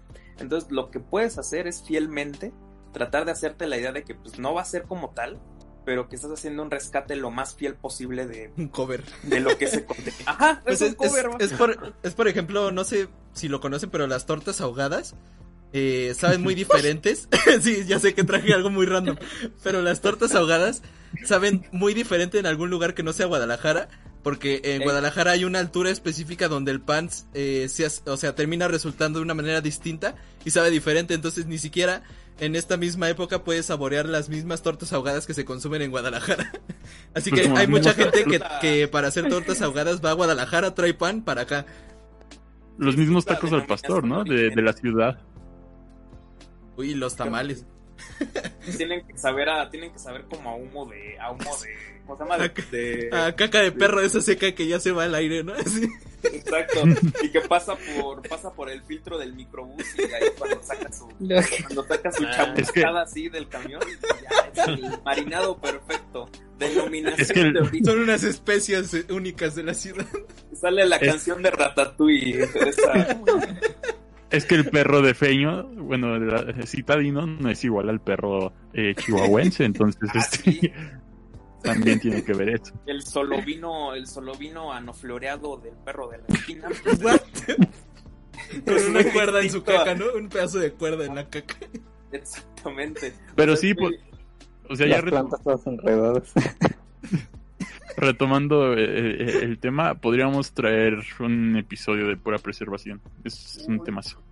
Nice, Pero, es que Fernando tiene razón, o sea, comer algo que comía Porfirio Díaz es totalmente irreproducible porque Ajá, incluso las plantas en lo largo de los años han cambiado y han evolucionado. exacto. O sea, antes incluso se tú las podías rociar con tabaco porque usaba tabaco para matar, era como un insecticida. sí, ese, ese asunto Y- de la... Han cambiado muchas cosas, o sea, si tú te das cuenta una, una- un aspecto filológico de todo lo que, bueno, la filogenia de la planta, te vas a dar cuenta que han habido más cambios de los que uno cree. Tan solo el plátano, el plátano es un ejemplo muy claro. Pues, Sí, pasó de, pasó de 5.90 el kilo. pues el, el- 25 el mismo maíz, ¿no? Solo, solo existe, solo existe porque nosotros lo hemos plantado. O sea, el maíz sería totalmente distinto, pero nosotros lo forzamos a hacer así. Y así muchísimos alimentos. las variedades de, de maíz son un chingo. De hecho, eh, la zanahoria, que fue una arbitrariedad que sea naranja, es porque el conde de Orange, ahí de, de Holanda. El, del, el del Orange Crush, ¿no? Así que su castillo de refrescos. Hola, hola, conde de Orange, de, de Orange Plus. Esconde. Que esconde. Decidió A tu crush, el color Orange naranja, Crush. usó el color naranja y le pidió a los a los agricultores que la que solamente sembraran las naranjas, pero antes antes las zanahorias solían ser moradas, solían ser como pues, color de los Amarillas. tubérculos. Ajá, Sí. O sea, es, que el problema es que ha habido selección artificial a lo largo del tiempo, no es como los perros, ¿no?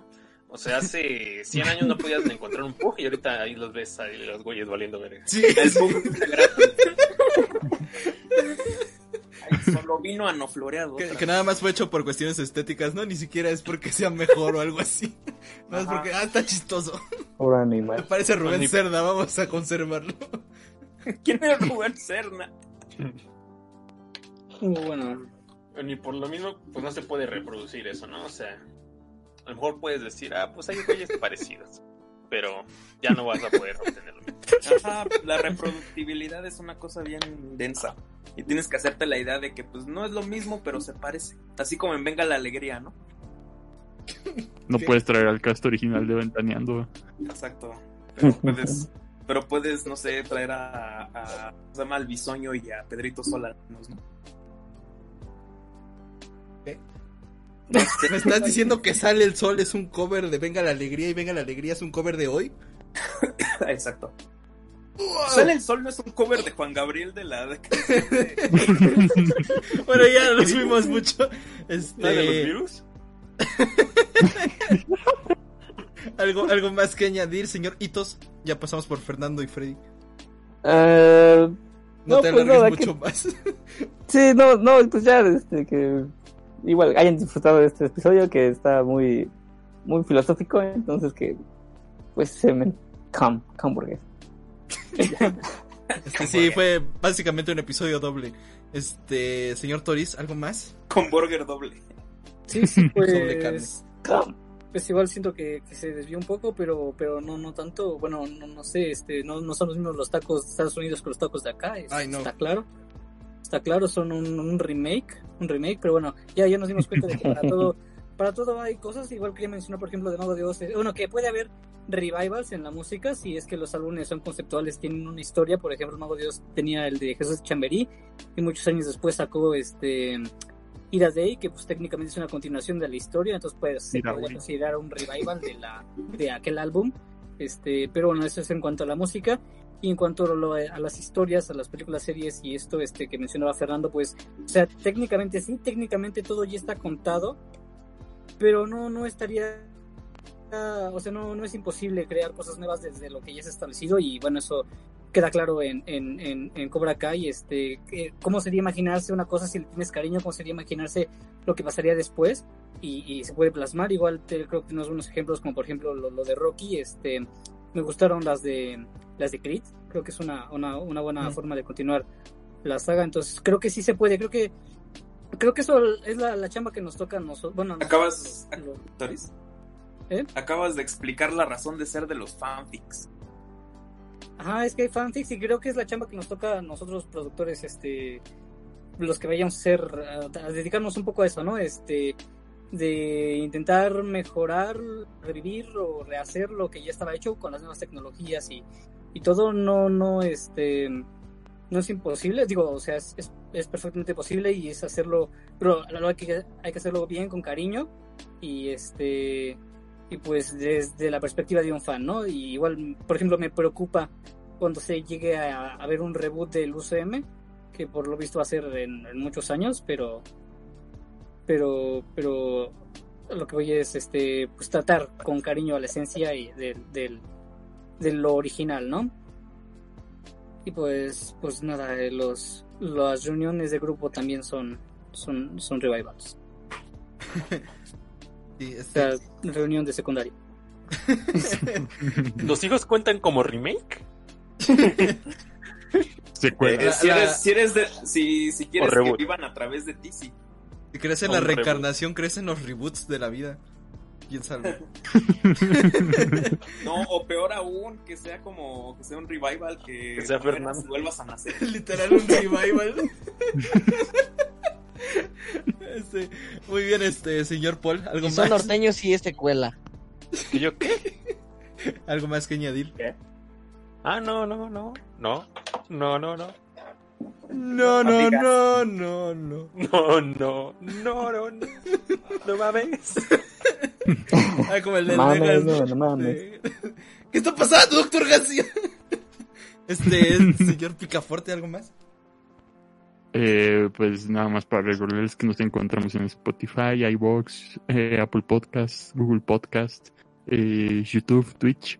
Mm, que hacemos eh, todos los sábados a las 8.30 pm. Hay nuevo episodio de Culto Podcast. Nos acercamos cada vez más al episodio 100. Y muchas gracias a todos los que estuvieron aquí en el en vivo y también eh, a los que nos están escuchando en diferido. Y muchas gracias a todos. Los queremos. Y ya antes de irnos, señor Fernando, nos dice CCG, nos pregunta si los memes tienen remakes. No se alargue mucho en su respuesta, por favor. Ah, sí. Pues, pues sí, no, pues Es, es como una fórmula, ¿no? Ajá, es la fórmula más bien. Es como el, ¿cómo se llama? El sustrato es, es mencionar algo y la forma... Y el la viaje del héroe de los memes. Ajá, es, es como Shaggy que antes era Chuck Norris y cosas así. Entonces, mismo sentido, pero diferente forma, conforme pasa el tiempo. Amén. Y un cover sería la versión en español de memes en inglés, que casi nunca funciona, por cierto. Son más chidos los memazos de culto pop. Los Momazos de culto pop. Son Están más chidos los latinos, sí, sí, sí. latinos aceitados, según Paul. Muy bien, este, muchas gracias. Eh, episodio 91, muy interesante, bastante largo también, pero bueno, eh, creo que valió la pena, tres horas con nueve minutos, así que ya nos vamos. Este, tengan una excelente tarde, nos vemos la siguiente semana, gracias a todos los que estuvieron y pues nada, bye. ¿Te gustó el podcast? Recuerda seguirnos en nuestras redes sociales como Culto Podcast. Nos vemos en la siguiente semana. Gracias por oír.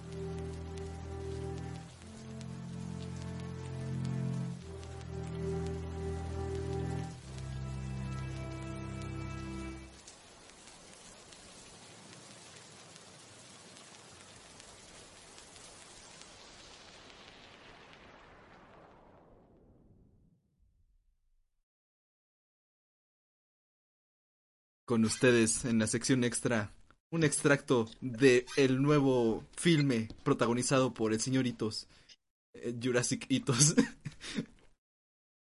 No. ¿Tiranosaurus? No. ¿Tienen un tiranosaurio? Repítelo. No, no, Tenemos un tiranosaurio. Lo logró. Es el, hijo del demonio lo logró. Doctor Grant, La mi música, la doctora música. Sattler.